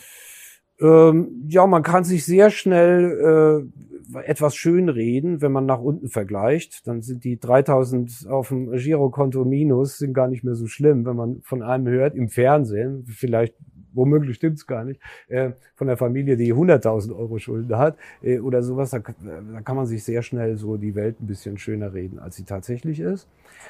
Ähm, und ähm, man sollte sonst die Vergleiche gerne nach oben, wenn man sagt, das ist ein tolles, tolles Vorbild. Ne? In, de, in dem Sinne, äh, ich, irgendwann bin ich da so weit wie der im Sport, in der Akad in akademischen Ausbildung und so weiter, da möchte ich hin. Ähm, das, das ist eigentlich kein Fehler. Ne? Der, ähm, Wie siehst du diese Vorbildfunktion? Das, sind, das ist ein sehr spannendes Wort. ja, wir, wir sind alle Nachmacher, ja. Ja? Ja. ja. Wir sind alle Nachmacher? Ja. Aber ist es, ist es ähm, d- das, das finde ich sehr, sehr interessant, weil äh, ich das auch merke von, also äh, ich beispielsweise mache halt vielleicht auch Videos für Leute, die jetzt, äh, wie soll ich sagen, nicht so wirklich die, diese akademischen Berührungspunkte haben mit irgendwas. Ich habe selber nur Abi gemacht und mich faszinieren die Sachen und ich erkläre sie halt so, wie ich sie selber verstehe und ich Ja. auch denke, dass sie die meisten Leute irgendwie verstehen können, ohne die Konzepte zu bastardisieren und einfach die Komplexität zu nehmen, die da sein kann, ne, die Mhm. auch schön sein kann, damit man es wirklich versteht. Ja. Und wie soll ich sagen, ich ich habe gerade ich habe gerade meinen Faden verloren. Wo war ich davor stehen geblieben? Ich habe gerade ablenken lassen ein bisschen. Was, was, was habe ich ja gerade gesagt davor? Ich habe gesagt, wir sind alle Nachmacher. Und Genau. das war irgendwie ein schönes Stichwort für Genau, dich. ja. genau, genau. Ja. Und, und jetzt ähm, kommen dann Leute her und sagen, oh, das ist so schlau, was du gesagt hast. Und ich sage dann, nein, das ist nicht schlau. Ich habe im Grunde genommen drei verschiedene Sachen gehört, rekombiniert, nachgeplappert und das nochmal umformuliert. Ja. Ja?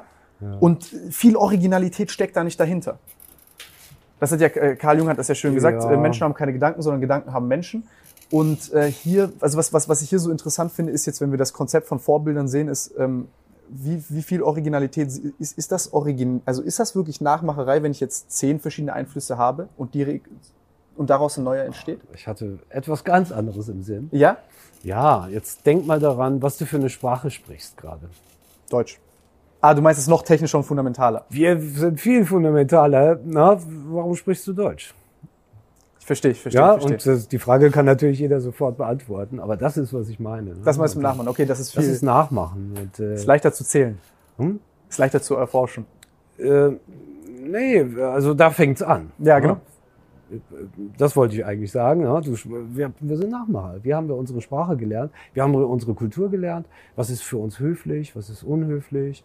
Wie benimmt man sich am Tisch? Wie benimmt man sich, wenn man sich zum ersten Mal trifft? Äh, wie funktioniert das? Äh, äh, un, unendlich viele Beispiele. Das sind wir Nachmacher. Wir sind Ja. soziale Spezies. Ich habe vorhin von meinen akademischen Lehrern gesprochen. Ja, was habe ich gemacht? ja, ich mach mal so, damit es keiner sieht. Ich habe nachgemacht. Ja, ich habe denen ab zugeguckt. Ja, und heute habe ich Leute, die mir nachmachen. Die gucken auch. Ich finde das schön, wenn mir einer über die Schulter guckt und äh, guckt, wie ich mit einem Problem umgehe, technische Art, methodische Art, inhaltliche Art, egal, äh, sich das bei mir abguckt. Dafür bin ich ein akademischer Lehrer. Ja? Also wir sind alle Nachmacher. Das geht den ganzen Tag. Äh, Wir kommunizieren ja auch gerade. Irgendwann sitzen wir ungefähr gleich auf dem Stuhl. Das spiegelt, ne? Und wir, wir haben die gleiche, irgendwann haben wir die gleichen Gefühle auch. Wir Ja? wissen, dass es sowas wie emotionale Ansteckung gibt. Also wenn ich jetzt fröhlich bin, bist du auch fröhlich und dann kann ich auch mal so ein bisschen traurig wirken und dann, äh, wenn ich das gezielt einsetze und langsamer spreche und äh, dann kommst du. Oh, wow, das kannst so du sehr drauf. gut. Ja, äh, äh, ja, vielleicht noch ein bisschen Schauspielerei Wenn die dabei. Kinder nicht Zähne putzen, dann auf einmal traurig sein. ja, ja, ja, vielleicht nützt das was. Ne? Aber, Hier ist jetzt eine interessante Frage. ja. Also also wir sind Nachmacher. Ja. man kann jetzt anfangen, das habe ich auch äh, gelesen, tatsächlich heute Morgen. Ähm, war, ich habe so ein bisschen nach einem, gibt's ja diese neuralen Substrate dafür, für unsere Kooperationsfähigkeit, warum sind wir soziale Mhm. Spezies und so. Also Ja. ohne da zu technisch zu werden, ähm, man hat das beispielsweise bei, bei, bei, bei Föten auch, bei Zwillingen auch äh, bereits gesehen, dass die schon im Bauch miteinander interagieren, Mhm. dass auch schon dort soziale Interaktion Ja. stattfindet. Und ähm, aber auf der gleichen Seite haben wir diese Scham, also es ist ein fundamentaler Mechanismus von uns. Wir sind eine sehr soziale Spezies, wir gucken ab, wir kopieren. Imitation ist einer der erfolgreichsten evolutionären Strategien, die wir besitzen, So ist es. weil wir ganz schnell zu, also ganz schnell neues Wissen generieren und neue Verhaltensweisen, die sich bei dem anderen als erfolgreich erprobt haben, ohne dass wir das ganze Reasoning und Nachdenken darüber haben. Ja. Sehr effizient, sehr faszinierend. Aber auf der anderen Seite sind wir auch so, wie soll ich sagen, das, was du gerade, diese Scham davor, das zuzugeben, Ja, dass ja. ich das kopiert Ja, habe, ja. Weil, weil, es ja, weil man ja eigentlich sich wünscht, dass das originell von sich selbst auskommt. Wie, wie siehst du diesen, diesen Unterschied? Weil wir haben jetzt zum Beispiel in der Musik, das ist jetzt ein ganz, ist ein Ich finde das toll. Das Thema ist mir genau in dem Augenblick auch eingefallen. Ne? Das Plagiat.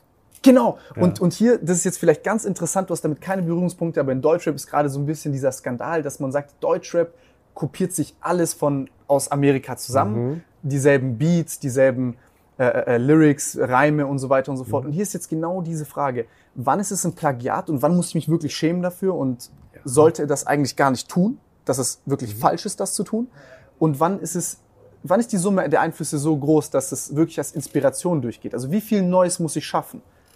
Ja, ich verstehe die Frage sehr gut. Ähm, Ist keine leichte steckt Frage. nat- ja, ist keine leichte Frage für einen Psychologen. Ähm, ne, eigentlich müssten wir einen Juristen fragen. Ne? Das stimmt. Ja, andere also wie, äh, da kommt eine Musik, äh, also für mich ist es jetzt nicht der Rap, sondern Stairway to Heaven von Led Zeppelin.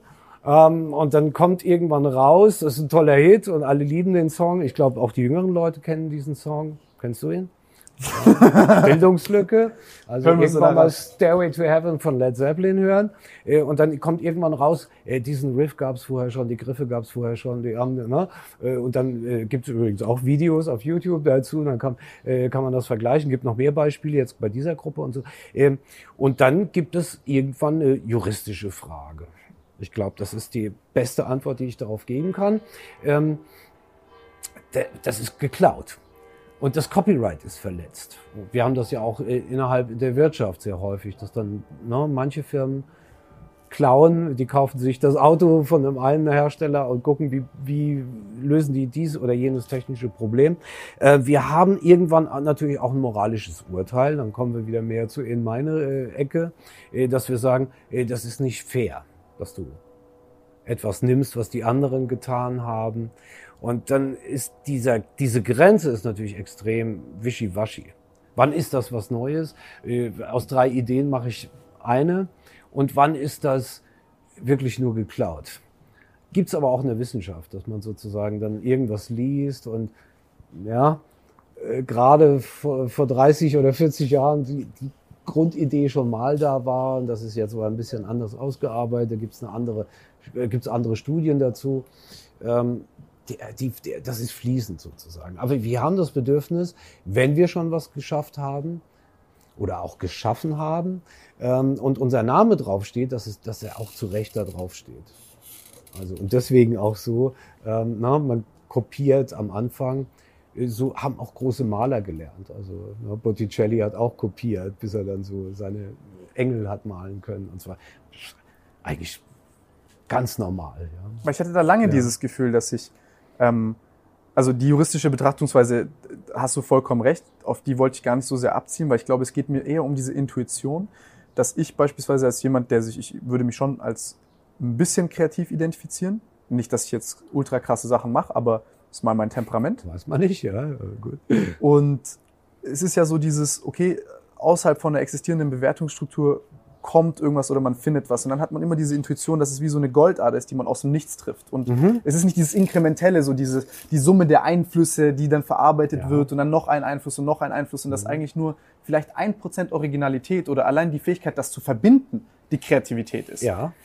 Weil ich dachte immer, es muss originell von 0 bis 100 sein. Ja, dann müsstest du eine eigene Sprache sprechen, ne? Und da komme ich wieder zurück, was ich vorhin gesagt habe. Aber das Welche wirklich Sprache Leidensdruck für mich. Bitte? Das war wirklich Leidensdruck für mich, weil ich das Problem hatte, über solche Sachen zu reden, weil ich Ja. die ganze Zeit sagte, ey, das ist jetzt nicht meins, das habe ich von dem, das habe ich von dem, das habe ich dort gehört, das Ja. habe ich so.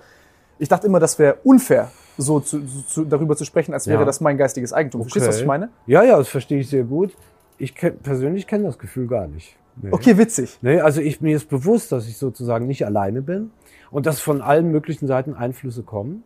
Und äh, dieses Goldadergefühl, das habe ich richtig auch. Ne? Auf einmal merke ich, hey, da bin, bin ich auf was gestoßen.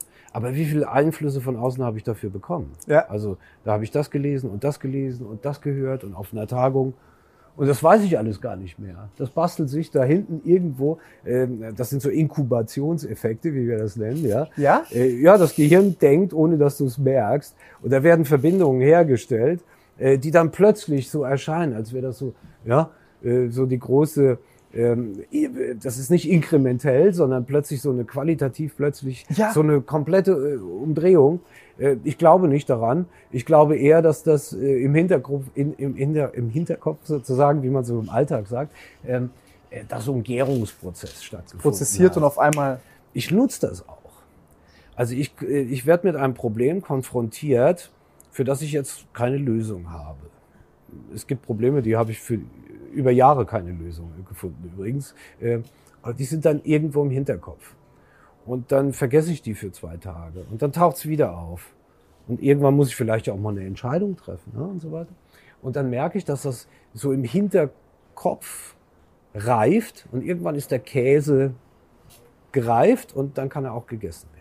Also das kann man bewusst nutzen. Ich mach das mit Dann dem lass das, Spazieren. leg das mal weg. Ne? So hat auch jeder so seine eigene Strategie. Oder es mal- Musik. Ja, Musik läuft und irgendwo läuft, läuft was ab und dann kommst du auf die Idee. So. Hoffentlich. Ist auch nicht immer so, aber Das ist hochspannend, weil das ist wieder Ja. so ein ähnlicher, irgendwie, äh, ich glaube, das ist einfach nur noch mal komplexer, wenn du dir selber das wieder mit der quadratischen Gleichung, dass du dir erarbeitet hast. Da ist das ein Ja. bisschen offensichtlicher und schneller, weil es verdaubar ist in, in zwei, drei Tagen. Ja, na gut, aber drei Tage für eine quadratische Gleichung. Also, äh, na, das war schon richtig lang und so und das musste gären. Und irgendwann kam halt dieser Effekt, da war's dann. Ja, dafür kannst du jetzt Varianzen Ja. aus Effektgrößen ausrechnen. Ja, und noch viel mehr. Ja, das ist also, Psychologen sind ja in den Methoden sehr gut ausgebildet, Ja. typischerweise. Und Das ist sehr spannend, wie die Met- Methoden da sind. Ähm, ja, äh, interessant, weil ich habe ich hab das auch für mich äh, so ein bisschen herausgefunden, dass immer wenn ich irgendwie äh, mit großer Komplexität äh, ein bisschen überfordert bin und ich weiß, okay, es lohnt sich einfach nicht mehr weiterzudenken, weil man hat dann erstmal diese erste Intuition höher, schneller, besser, weiter und ich muss mich jetzt so, also ich von meinem Typ, ne, Ja. okay, sitze jetzt hier, bis der Kack fertig ist. Gibt verkehrt. Ja, ja. Genau. Ich habe eben genau. Ne? Und, und, und das ist auch eine Sache, die ich bin, ich bin jünger als du. Ich muss das ja, ich muss das ja, Ja, ja, irgendwie ja, erfahren ja. Und, und, und lernen auch. Und das ist auch hoch, hochspannend, wie das dann einfach passiert. Ne? Also, aber was, was passiert, was passiert im Hintergrund? Weißt du das? Das wissen, das weiß, glaube ich, keiner so richtig. So ein bisschen was Nee, passiert? Ja, da werden halt Verbindungen neu hergestellt, ohne dass wir das bewusst. Gibt es was Sinnvolles, was ich tun kann, außer mich nur von der Aufgabe zu entfernen? Ich würde mich stark, ich würde stark raten, sich zu entfernen. Ganz genau. Sport? Das ist das. Ich glaube, das macht jeder unterschiedlich. Ja? Also ja, das gibt dann den sportlichen Typ und der kann dabei auch wunderbar entspannen. Jemand geht joggen, das ist auch so ein Zustand. Da kriegt Passiert das ja Gehirn nochmal, Hirn, ja, das ist auch mechanisch sozusagen, wirkt es aufs Gehirn, das wissen wir. Äh, Und jemand anderes hört wie Musik oder macht gar nichts oder spielt Schach oder sitzt in der Badewanne oder, oder ganz woanders.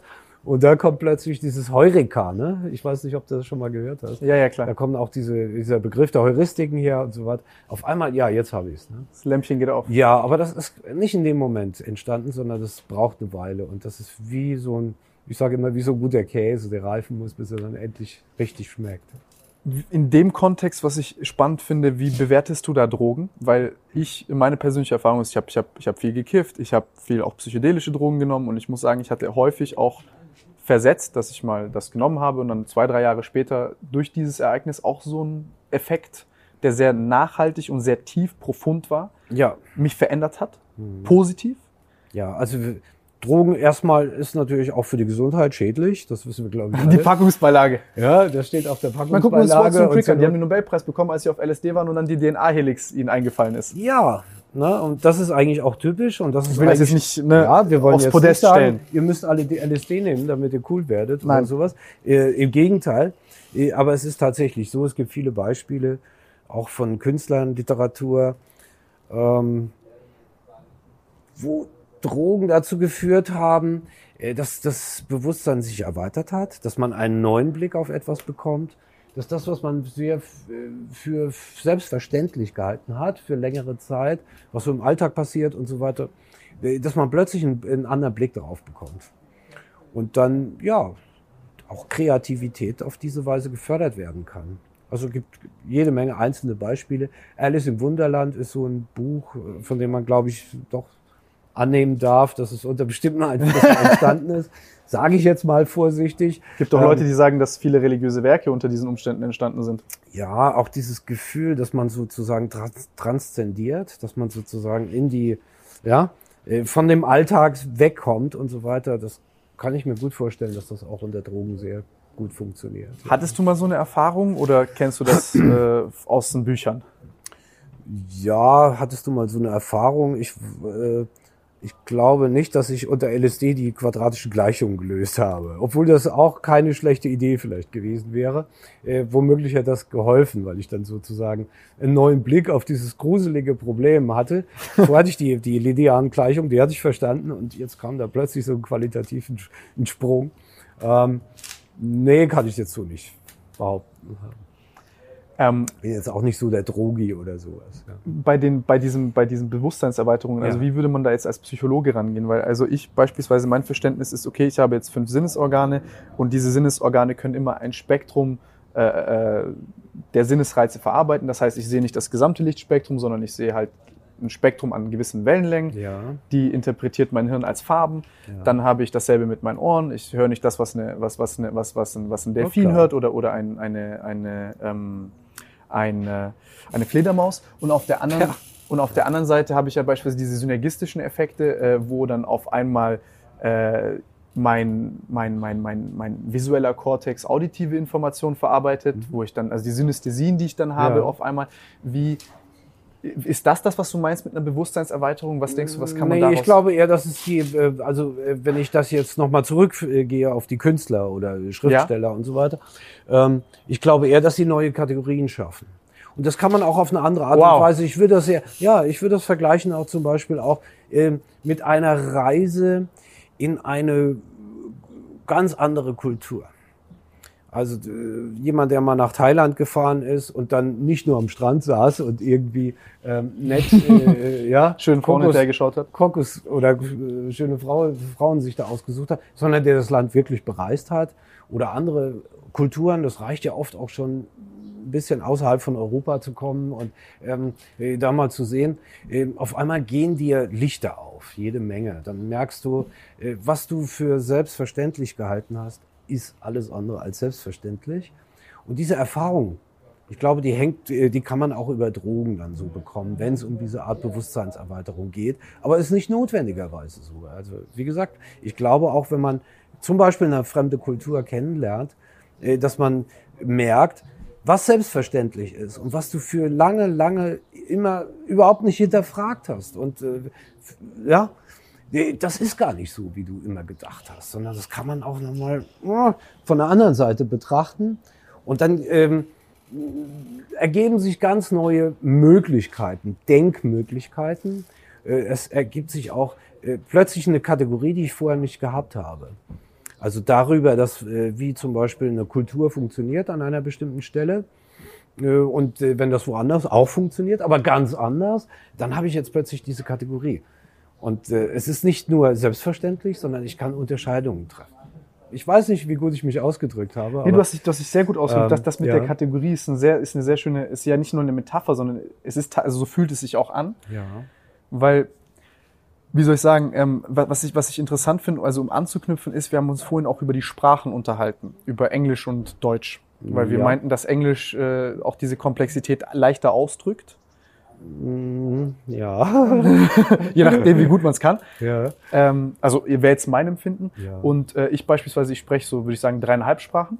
Ähm, und da habe ich auch ganz interessante Forschung gesehen, wie auch das vielleicht auf, auf, auf diese Mechanismus Ja. einem ganz neue Denkensstrukturen gibt, weil ich viel in viel größeren, weiteren, nuancierteren Kategorien denken kann, weil wir selbst das in einem sprachlichen Gebrauch merken. Also wenn ich jetzt mit meiner Mutter Jugoslawisch spreche oder mit Kumpels Englisch, dann sehe ich auch allein schon, wie Humor anders verpackt wird, wie Wörter unterschiedlich kodiert werden, wie, wie, wie, wie auch, auch ja, die ganze Bedeutung anders, äh, äh, die ganze Architektur der Sprache, also auch vom Wort bis zum Satz in der Literatur, überall, also auf all diesen kulturellen Leveln. Und wenn man das einmal in der Sprache versteht, dann glaube ich, macht man genau dieses, äh, wie soll ich sagen, also da habe ich, meine ich, dieses Ja. Erlebnis gemacht zu haben, was du, wovon du gerade ja, sprichst. Das, das ist diese Ohne Drogen. Bewusstseinserweiterung. Völlig ohne Drogen. Ähm, die Sprache äh, definiert zumindest zum großen Teil, es gibt so ein bisschen Streit in der Wissenschaft, wie weit können wir außerhalb von Sprache überhaupt denken? Äh, die einen sagen ja, die anderen sagen, aber darauf will ich mich auch nicht einlassen. Ähm, aber es bedeutet, dass wir sozusagen auch wieder anders denken. Äh, interessant ist übrigens, dass unser Gehirn oft die zweite Sprache mitlaufen lässt. Ja? Ja, ne, gibt es inzwischen ja auch ganz gute Untersuchungen dazu. Erklär mir das. Ähm, also wenn ich jetzt Englisch spreche, läuft bei mir das Deutsche mit hinten gleich mit. Ähm, das bedeutet, dass das Gehirn viel zu tun hat, viel zu arbeiten hat. Und das Gehirn ist wie ein Muskel. Ich meine, wem sage ich das? Äh, wenn du den Muskel trainierst, dann ist er richtig gut. Und äh, wenn du ihn vernachlässigst, ist er nicht gut. Also wissen wir von daher auch, äh, dass etwa äh, so viele Sprachen zu sprechen oder zumindest eine Fremdsprache gut zu sprechen und so weiter uns äh, schützt vor Demenz. Also krass. Äh, ne, das ist irgendwie das Gehirn hat immer was zu tun. Und äh, ich, bei mir ist es Englisch, habe lange in den USA gelebt und ähm, habe deswegen auch mh, spreche ich eigentlich ganz so gut Englisch. Und es ist zu erwarten, dass wenn ich Tisch denke, dass ich äh, das, das englische Table gleich mitdenke und das gleich mit aktiviert wird. Witzig, du es geht ähm, wieder ähnlich. Geht dir ähnlich, ja. ne? Ja, also ich, manchmal spürt man das. Manchmal nicht. Aber manchmal, auch wenn man es nicht spürt, läuft dieser Prozess. Ja. Denkst du, du hast gerade gesagt, ähm, wie so ein bisschen diese gedankliche Architektur ist auf dem Level der vielleicht ja der, der Sprache oder der Bilder wahrscheinlich jetzt diese Unterteilung, wo du sagst, da streiten sich die Menschen. Ist das nicht auch stark ans Verhalten gekoppelt, weil wir der einzige Mitteilungsmechanismus, den wir haben, im Moment Sprache ist? Ähm, du meinst jetzt wegen Corona oder? Nö, nö, nö. Ich meine, also wieso, wieso ja. du sagst, wir denken viel in Sprache. Wir denken innerhalb der Sprache auf eine gewisse Weise. Genau. Ja? Und jetzt sagst du, ja. ist jetzt strittig, ob denkt man, in welchen anderen Kategorien könnte man noch denken und, oder ja. Möglichkeiten in Bildern vielleicht? Sprachfreies Denken. Was ist ein Beispiel für sprachfreies Denken? Äh, ja, manche behaupten, das gibt's und manche behaupten, das gibt es nicht. Äh, ich will mich da nicht festlegen. Ich bin auch kein Experte dafür. Nee, du musst dich ja nicht festlegen. Ähm, aber äh, man könnte sich dann vorstellen, dass etwa ein Bild, das wir produzieren, innerlich ich mein, sozusagen wenn ich vor dem Gehirn. Pilzen bin, dann denke ich ganz sicher nicht in Sprache. Ne? wenn ich auf Pilzen bin, dann denke ich nicht in Sprache. Ähm, das weiß man nicht. Und ähm, also ich will mich da, äh, ich glaube, das, äh, das führt zu Wirst weit. Du spekulativ. Ich bin da auch, ja, ich bin da zu weit weg von dieser, äh, von dieser Diskussion. Auf YouTube ähm, ist zu spekulieren. Äh, Alle spekulieren. Auf YouTube, auf darf man spekulieren. ähm, ich glaube, es ist sehr eng an die Sprache geknüpft. Ja. Ja, denn ähm, in unterschiedlichen Sprachen denkt man auch anders. Das Deutsche ist zum Beispiel sehr komplex von seiner Grammatik her. Äh, wir haben viel mehr Möglichkeiten, etwa zum Beispiel das Objekt an den Anfang des Satzes zu setzen. Das kann der Engländer schon gar nicht, ne? oder in der englischen Sprache kann man das gar nicht. Äh, dieses Verschachtelte, was man manchmal so hört. Ähm, äh, und ich glaube, deswegen sind wir Deutsche, denken wir auch ein bisschen anders als zum Beispiel der Amerikaner, den, äh, na, die Amerikaner, die ich Ist es ein Spiegel äh, in unserem Kopf? Ich glaube schon, ja. Das ist sehr eng miteinander verknüpft. Inwieweit es darüber hinaus noch was gibt, da würde ich mich jetzt nicht unbedingt. Okay, was wären die Unterschiede jetzt beispielsweise zwischen Englisch und Deutsch und Ja, Deutsch ich habe ja schon gesagt, ne, das ist die Grammatik, wie wir das zusammenbauen, äh, unsere Sätze. Ja. Ich kann hinten anfangen, es funktioniert das heißt, immer noch. So locker. Wir haben eine Prädikatsklammer.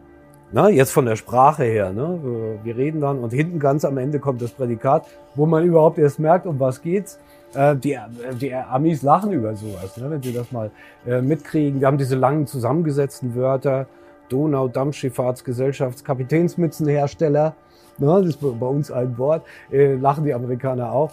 Ähm, und ähm, deswegen glaube ich, dass wir dazu tendieren, dann auch ein bisschen komplexer zu denken ist unnötig komplex? Auf ein, ja, unnötig komplex auf eine gewisse Weise. Ne? In einem Satz sozusagen viel äh, Information in einen Satz hineinzupacken und sich das dann auch im Denken widerspiegelt. Da finde ich hat Englisch eine. Aber ich bin da auch wirklich kein Experte dafür. Ich kann nur meine eigenen Erfahrungen berichten. Aber das ist ja das Schöne. Und ich weiß, dass mein Deutsch besser geworden ist, seit ich lange in den USA gelebt habe und auch ähm, viele auf Englisch geschrieben habe. Ja. Das Deutsch wird dann besser man, man lernt viel klarer sich auszudrücken, ja. weil man Und diesen krassen kleiner. Kontrast hat. Genau, diese Eleganz im Einfachen. Ja. Das ist so unfassbar stark. Also auch das ist mir erst wirklich durchs Englisch klar geworden. Ich muss auch sagen, dass ich sehr, sehr viel, sehr, sehr gerne auch auf Englisch dann lese. Ja. Also vor allem auch die ganze Literatur. Ich sowieso jeden Tag. äh, kann ich sagen, lese ich Englisch, schreibe auch Englisch, natürlich. Äh, das ist in unserem Fach so, es kaum, es gibt eigentlich keine Zeitschriften mehr, die jetzt auf Deutsch irgendwie interessant wären. Äh, oder überhaupt gar keine mehr. Sodass wir sowieso viel Englisch lesen, schreiben, reden auf Tagungen und so weiter. Die Wissenschaftssprache schlechthin geworden. Und dadurch äh, das, äh, verändert sich der Blick aufs Deutsche. Und das Deutsche wird auf diese Art und Weise einfacher. Leser und Leserinnen freundlicher, wenn man das so Ja, ausdrücken beeinflusst darf, dich ja dann ne? auch. Ja, und das ist auch besser so.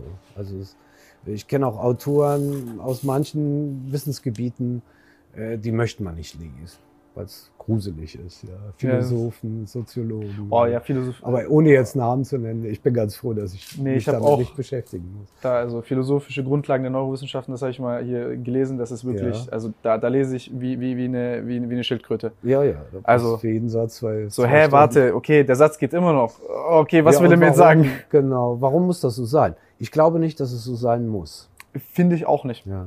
Finde ich auch nicht. Hat das, hat das einen Grund, wieso Menschen dazu tendieren, sich vielleicht unnötig kompliziert auszudrücken? Ich Na, hatte also das früher. manchmal verschleiert das natürlich auch Nichtwissen. ja, Entschuldigung, aber äh, ähm, ja, ähm, wer es nicht schafft, sich einfach auszudrücken, der hat es vielleicht auch nicht ganz durchdrungen, was er da macht. Aber das ist jetzt ein bisschen frech, ne? Also nee, aber ich das ist ja bestimmte Autoren denke, jetzt kommt der kleine Jennis da an äh, sehr ne, hochkomplexe Dinge. und sagt, ja, aber ich glaube, äh, das ist dann, manchmal ist es auch so innerhalb von bestimmten Fächern, so eine Art und Weise, miteinander zu kommunizieren. Das kenne ich also auch. Da haben wir, äh, die haben so ihren Slang, ne? wir Psychos natürlich auch. Wir sind aber stark amerikanisch orientiert und wir haben dann auch vielleicht deswegen auch einfachere Sätze. Das erwartet man von uns oder kriegt man auch so mit der Muttermilch sozusagen mit. Aber wir haben natürlich auch unsere Fremdwörter und äh, all diese Sachen, äh, die uns dann auch so ein bisschen, ja, wie viele Wissenschaften andere auch so ein bisschen absetzen. Umso wichtiger ist es, dass man mal ein YouTube macht zu Psychologie, finde ich. Ja. Ähm, denn das gibt so viel, was man da berichten kann und was man nach außen tragen kann.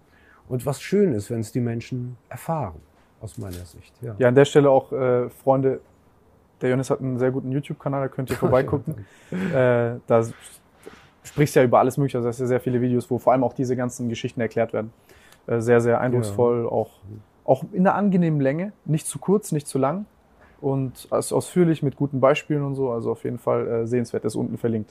Wir hatten es gerade eben kurz in der Pause, ähm, das ist ja ein ganz anderes Format, was wir haben. Ich habe auch immer gerne Opfer meines Leitfadens, wollte immer alles strukturiert machen, will dich nicht zur Spekulation verleiten, aber habe dann selber auch gemerkt, irgendwie durch diese Spekulation und auch durch diese Demut, dass du jetzt sagst, hey, ich rede jetzt über ein Thema, was nicht mein Schwerpunkt ist und ich habe da keine Forschung selbst zu gemacht und vielleicht hat irgendjemand schon Forschung vor drei Jahren dazu gemacht und ich blamier mich hier eigentlich, indem ich gerade spekuliere über eine Sache, die ich eigentlich vielleicht wissen könnte, weil ich bin Professor und müsste alle so die Weisheit mit Löffeln gefressen haben. Und ich muss sagen, ich finde das faszinierend und schön, eben sowas nicht zu haben, dass man das frei macht. Und äh, für dich ist das, glaube ich, ich weiß nicht, ist das, ist das Druck dann? Ja, für mich sehr ungewohnt. Also Ja? typischerweise, ich, ich gebe relativ viel Interviews am Telefon zuletzt, auch wegen der Umstände, die da äh, eingetreten sind. Ich muss gar nicht das Wort in den Mund nehmen. ich will das Wort nicht mehr in den Mund nehmen. Ähm, und dann äh, ist, die wollen natürlich von mir was wissen. Und äh, in relativ kurzer Zeit erklärt bekommen, wie dies oder jenes funktioniert. Was wir hier machen, ist etwas anderes. Ja, du konfrontierst mich dann mit Dingen, oh, wer weiß, wie das ist. Und ich bin mir auch wirklich nicht sicher, ich, oder ich bin mir umgekehrt sogar ganz sicher, dass ich bestimmt nicht auf dem neuesten Stand bin. Ähm, das kann man gar nicht sein. Egal, äh, selbst wenn man, ähm, selbst in der Sozialpsychologie passiert alles Mögliche, was ich auch nicht immer im Detail verfolgen kann. Rein aus Zeitgründen. Das wird so viel publiziert und so viel rausgehauen und so weiter. Ähm, das ist für mich ein sehr ungewöhnliches Format, weil ich jetzt nicht über meine Spezialthemen sprechen kann, äh, wie sonst so. Tun wir mit noch. Journalisten oder. Ähm, aber es ist trotzdem, ja, ist auch spannend für mich. Und Ja, du hast macht 450 mir jetzt Euro auch Journalist aus. In dem, in dem Sinne macht mir auch nichts aus. Ja, das ist Ja, schön. Entschuldigung, wollte ich Nee, nicht gar, kein, gar kein. Problem. Ja. Gar kein Problem. Ähm, ja. Worüber wir noch sprechen wollten, war ähm, Überzeugung. Das ist ein zentrales Ding, das du erforscht hast. Ja, da bin ich eigentlich, ja, es gibt nicht viele, so viele Experten in Deutschland. Das ist, glaube ich, schon eher mein Steckenpferd und da kann ich wahrscheinlich Erzähl. hoffentlich zum Beispiel ein bisschen Was mehr darüber erzählen. Überzeugung bedeutet, dass man die Einstellung bei anderen Leuten verändert. äh, zu irgendeinem Objekt. Wir nennen das Einstellungsobjekt. Das ist beliebig sozusagen. Also es kann ein Konsumprodukt sein, es kann eine Dienstleistung sein, es kann die Einstellung gegenüber einem YouTube-Kanal sein. Finde ich den gut oder finde ich den schlecht? Genau das ist es sozusagen am Ende. Äh, die, die Vorstellung davon, die Tendenz darauf, auf dieses Objekt positiv oder negativ zu reagieren. Und überzeugen bedeutet, äh, das zu verändern. Das kann auch eine politische Partei sein, ein, ein, äh, eine Kampagne, öffentliche Kampagne, benutzt dies oder lasst jenes sein. Kennen wir viele Safer Sex zum Beispiel, wie kommt das bei Leuten an? Wie können wir die, äh, wie können wir die überzeugen, dass das, was wir hier vorschlagen, egal was es ist, gut ist? Das also wie der Arzt in der Werbung mit dem weißen Kittel, der schnell Seriosität Zum signalisiert. Beispiel, der weiße Kittel hat noch sowas wie Expertise. Das ist ein Experte, der da steht. In Wirklichkeit ist es ein Schauspieler, aber der weiße Kittel signalisiert, der weiß Bescheid und ich, äh, wir wissen auch, dass das wirkt. Also einer mit einem weißen Kittel kommt besser an bei der Zahncreme-Werbung. Ne? Und dann, da muss man dann immer genau aufpassen. Es gibt da so mehrere Komponenten, auf die man achten muss. Einmal, was ist das für ein Produkt? Zum Zweiten, wer präsentiert das? Und zum Dritten natürlich auch, wem wird das präsentiert? Und dann kann man das noch ein bisschen aus, weiter ausfallen, auf welche Art und Weise wird das präsentiert. Und na, wenn man sich darin bewegt, dann kann man auch Vorhersagen treffen und zum Beispiel auch erklären, warum es manchmal zu Einstellungsänderungen kommt. Dass jemand irgendwas jetzt auf einmal positiv findet, sich hat überzeugen lassen und warum es an manchen Stellen einfach nicht funktioniert. Und ähm, äh, ja, das Werbegeld vielleicht rausgeschmissen rausgeschmissenes Geld war und äh, nicht funktioniert. Hast du da so ein gutes Beispiel für, wo äh, mal große Überzeugungsarbeit geleistet worden ist, vielleicht in der Werbung? Äh, ja, da gibt's also sehr viele Beispiele. Also äh, wir müssen eigentlich nur die, jetzt wenn, wenn wir bei der Werbung bleiben, müssen wir nur die erfolgreichen Produkte uns anschauen. Was wird verkauft? Ne? Ich, nenn mal einen äh, Nusscreme oder wie das heißt, äh, nenne ich jetzt mal nicht. Aber das ist äh, dann so erfolgreich geworden, dass dieser Markenbegriff äh, schon der generische Begriff ist für alles andere. Ja. Also kaufe ich das Nu-Dingsbums äh, am Ende vielleicht beim Aldi, der heißt es anders, aber ich nenne das schon so. Also das ist maximal, äh, na, ne, was man da erreichen kann.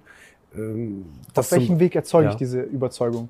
Was sind die zentralen Elemente? Was sind die stärksten Faktoren, auf die man ja, achten muss, um zu überzeugen? Äh, äh, das sind äh, Hängt vom Empfänger ab. Das ist na, ja, klar. Also es ist nicht ganz so einfach, ne, dass man sagen, du musst nur das machen. Wenn es so einfach wäre, bräuchten wir die Wissenschaft nicht dafür äh, und hätten auch die Marketingleute und Werbeleute und so weiter äh, viel mehr an der Hand, äh, um das mit Sicherheit 100 Prozent erfolgreich durchzuführen. Was wir wissen zunächst mal ist, dass Werbung tatsächlich funktioniert und dass es einen großen Unterschied gibt zwischen dem, was Werbung objektiv produziert und was die Leute subjektiv glauben. Viele Menschen glauben, dass sie immun sind gegen Werbung ich weiß nicht, wie es die geht oder vielen Zuschauerinnen und Zuschauern geht. Ich bin nicht immun ähm, na, dass sie glauben, oh, mich, das beeinflusst mich eigentlich gar nicht so sehr. Äh, da gibt es so Testmärkte, wo man tatsächlich auch feststellen kann, ob etwa äh, Fernsehwerbung, die man dann über Kabel einspielt, äh, sich im Supermarkt tatsächlich auch auswirkt. Da gibt es also doch sehr viel also regional geschaltet zu berichten. Ja, ja, das wird Krass. also gezielt in einem Testmarkt sozusagen, äh, wird die Werbung geschaltet, auch erstmal, um es auszuprobieren. Und dann kann man im Supermarkt, der ist gleich um die Ecke, ähm, äh, kann man dann feststellen, kaufen die Leute jetzt mehr oder weniger oder genauso viel, hat das einen Sinn? Und äh, Werbung funktioniert insgesamt, das kann man sagen, auf jeden Fall. Jetzt, wie du schon richtig sagst, es kommt darauf an, was ich bewerbe.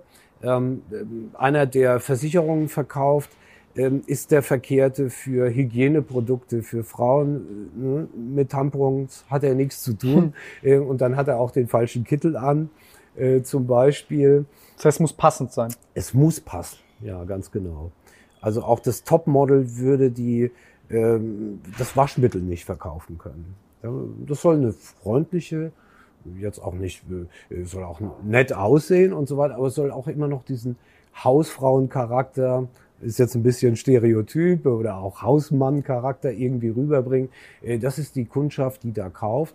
Und da haben wir zum Beispiel etwas hergestellt, was eine Ähnlichkeit zwischen dem, der das Produkt bewirbt, ausmacht und dem, der das dann am Ende kaufen soll. Das ist schon wieder ein positiver Faktor. Das heißt, da muss eine Identifikationsgrundlage da sein. Ja, das kann man so sagen. Identifikation ist noch ein bisschen tiefer Ja. und äh, geht noch ein bisschen weiter. Aber haben wir das heute Ähm, nicht? Mit das- beispielsweise Social Media? Äh, Das haben wir. werbe äh, beispielsweise? Ja, das habe ich dann auch schon mal analysiert in einem Video von Ja? mir. Äh, Und wir haben da analysiert Bibis Beauty Palace. Erzähl mir mehr, komm. Ja, äh, einfach klicken das Video, äh, wo wir über psychologische Mechanismen sprechen, die darf dazu führen, äh, dass so etwas wie Bibis Beauty Palace gut ankommt, viele Klicks bekommt, dann auch die Werbeaufträge bekommt und so weiter. Ich bin ja so ein bisschen mit den Influencern äh, äh, da bekannt, äh, mit diesem, ähm, äh, ich glaube, es heißt Bundesverband Influencer Marketing, so heißt es. Die haben mich auch schon eingeladen und so weiter. Ähm, und das kann man natürlich auch von der psychologischen Seite her analysieren. Und da ist sozusagen die höchste Stufe ähm, diese Identifikation mit dieser Person. Ich nehme an, das wird bei dir ähnlich sein, dass also auch viele deiner Zuschauerinnen und Zuschauer äh, sich sehr stark identifizieren, also in ihr Selbstkonzept die äh, den Fanstatus gegenüber Tim Gabel eingenommen Hoffentlich kein haben. Fanstatus, Ne? Die fragen, wer, ja, nee, oder ich war, habe ich es falsch ausgedrückt? Nein, nein, alles gut. Ich, Äh, äh, mir ist kannst es immer unangenehm, wenn ich, wenn, wenn ich, wenn ich äh, Ja. sage, irgendwie das, weil Fans ist für Okay. mich immer so eine Implikation von, das sind so willenlose Zombies, die einfach so, ja, ja, der macht Ja. das, ich vertraue dem blind und das ist Ja. auch nicht der Anspruch, den man. Ja, also- aber äh, an irgendeiner aber Stelle viele kommt andere das haben das. womöglich. Das kommt vor. Na, und da bin ich sozusagen dann, äh, wenn mich einer fragt, wer bist du, dann fallen mir vier, fünf Sachen ein. Und an sechster Stelle sage ich, ja, ich bin auch noch Fan von Tim Gabel. Und irgendwann vielleicht ja auch von Professor Erb mit seiner äh, Sozialpsychologie. äh, äh, ist, ist nicht so wahrscheinlich, weil das äh, ja vom Charakter her einen anderen Anspruch hat, äh, einen anderen Anspruch erfüllt bei meinen äh, Zuhörern und Zuhörern und Zuschauern und so weiter. Ähm, das wird wahrscheinlich so schnell nicht passieren, ja, dass man sich da so, so leicht identifizieren kann. Aber das ist dann schon die höchste Stufe, das braucht man nicht unbedingt.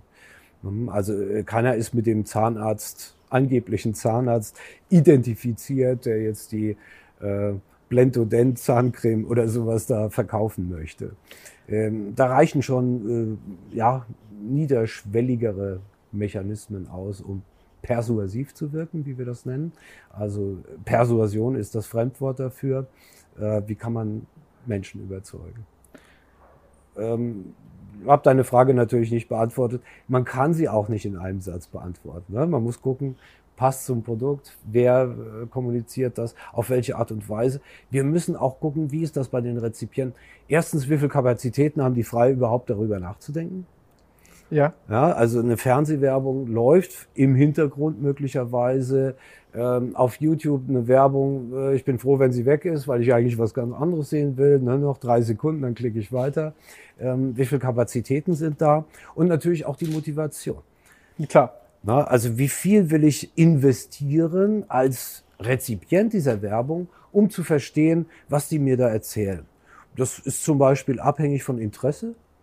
No, wenn ich jetzt stark interessiert bin an Bodybuilding oder sowas, ähm, dann höre ich mir das auch länger an, diese Werbung, die vielleicht für ein bestimmtes Produkt jetzt geschaltet wird. Ähm, jemand anderes interessiert das nicht sonderlich mm, und der klickt dann auch schneller weg oder hört schneller weg. Das hat viel auch mit den Implikationen zu tun, die diese Produkte oder Dienstleistungen dann auch für die äh, Rezipienten, nenne ich sie jetzt mal, also die, die das aufnehmen, die überzeugt werden sollen, ähm, haben oder hat. Ähm, also äh, wenn ich viel Geld für etwas ausgebe, zum Beispiel, denke ich länger nach als ja, jetzt bleiben wir mal bei der Zahncreme, ähm, als im Supermarkt bei der Zahncreme. Wenn ich die falsche greife, die schmeckt komisch oder sonst was, äh, ist der Verlust ja minimal und beim nächsten Mal kaufe ich ein anderes Produkt. Welche Rolle spielt Vertrauen bei der ganzen Sache? Wie? Ähm, ein, ja, äh, das ist interessant, dass also auch Kommunikatoren, die wenig vertrauenswürdig sind, irgendwann, ähm, wenn sie oft genug auftreten und so weiter, tatsächlich auch diese Wirkung haben können. Nur weil sie vertraut sind, dadurch, Ähm, dass sie oft auftreten. Ja, genau. Pervers. Ja, ist so. Da gibt es einen Effekt, den nennen wir den Sleeper-Effekt. Ähm, haben wir auch schon mal ein Video drüber gemacht. Übrigens ganz kurz erklärt, man vergisst die Quelle. Und äh, die Botschaft, Botschaft bleibt bleibt. aber da. Ja, ja. Und dann hat man vergessen, wo habe ich das her? Äh, Das war eine windige, ein windiger Typ, irgendwie, dem habe ich gar nicht vertraut, habe ich aber vergessen. Aber die Botschaft ist noch da. Das passiert unter bestimmten Umständen, zum Beispiel. Sodass dann auch die ganz seltsamen äh, Kommunikatoren tatsächlich auch Einfluss haben können.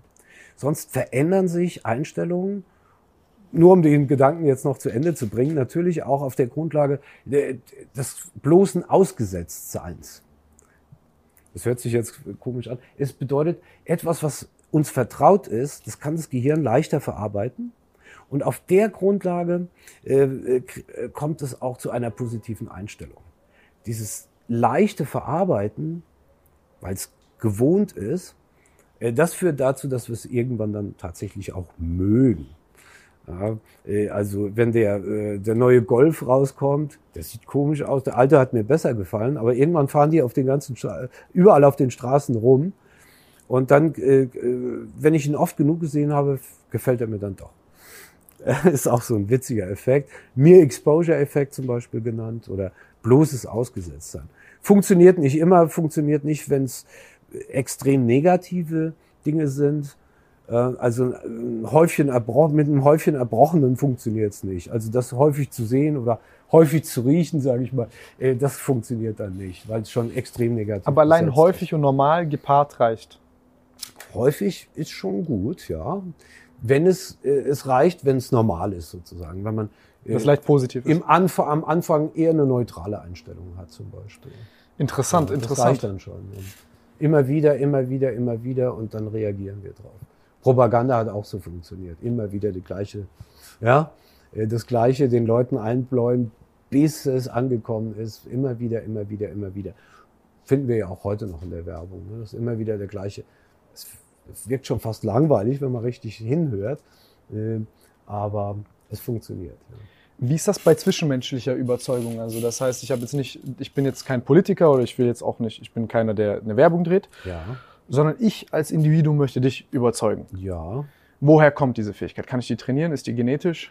Ähm, ja, das ist natürlich auch wieder abhängig vom Thema. Ja? Wenn ich dir jetzt was äh, über Bodybuilding erzähle, Okay, also es ist Kompetenz benutze, gekoppelt. ich be benutze gerade den richtigen Begriff, Ja, ja. ähm, äh, dann denkst du, na, was will der mir jetzt da erzählen und von was will der mich überzeugen? Äh, da habe ich dann wenig Chancen. Also da geht es natürlich auch wieder um, wer ist der Rezipient, wer tritt auf und mit welchen ja, Merkmalen ist er sozusagen ausgestattet. Aber da gibt es einiges, was man, es gibt natürlich viele Tricks, um so Einstellungen tatsächlich auch zu verändern. Aber es gibt ja auch Leute, die sind kompetent und können trotzdem nicht überzeugen. Ähm, ja, du guckst so sehr, du guckst im Moment sehr auf die Menschen. Ne? Ja, genau, Aber ich genau, gucke genau. mir auf die Situation. Ja? Ja, ich habe ein bisschen anderen Blick. Das ist, das, glaube ich, unser Ja. grundlegender Unterschied in, in, in der Betrachtungsweise, Ja. die wir gerne äh, nutzen. Ja, ja, das ist auch nicht zufällig.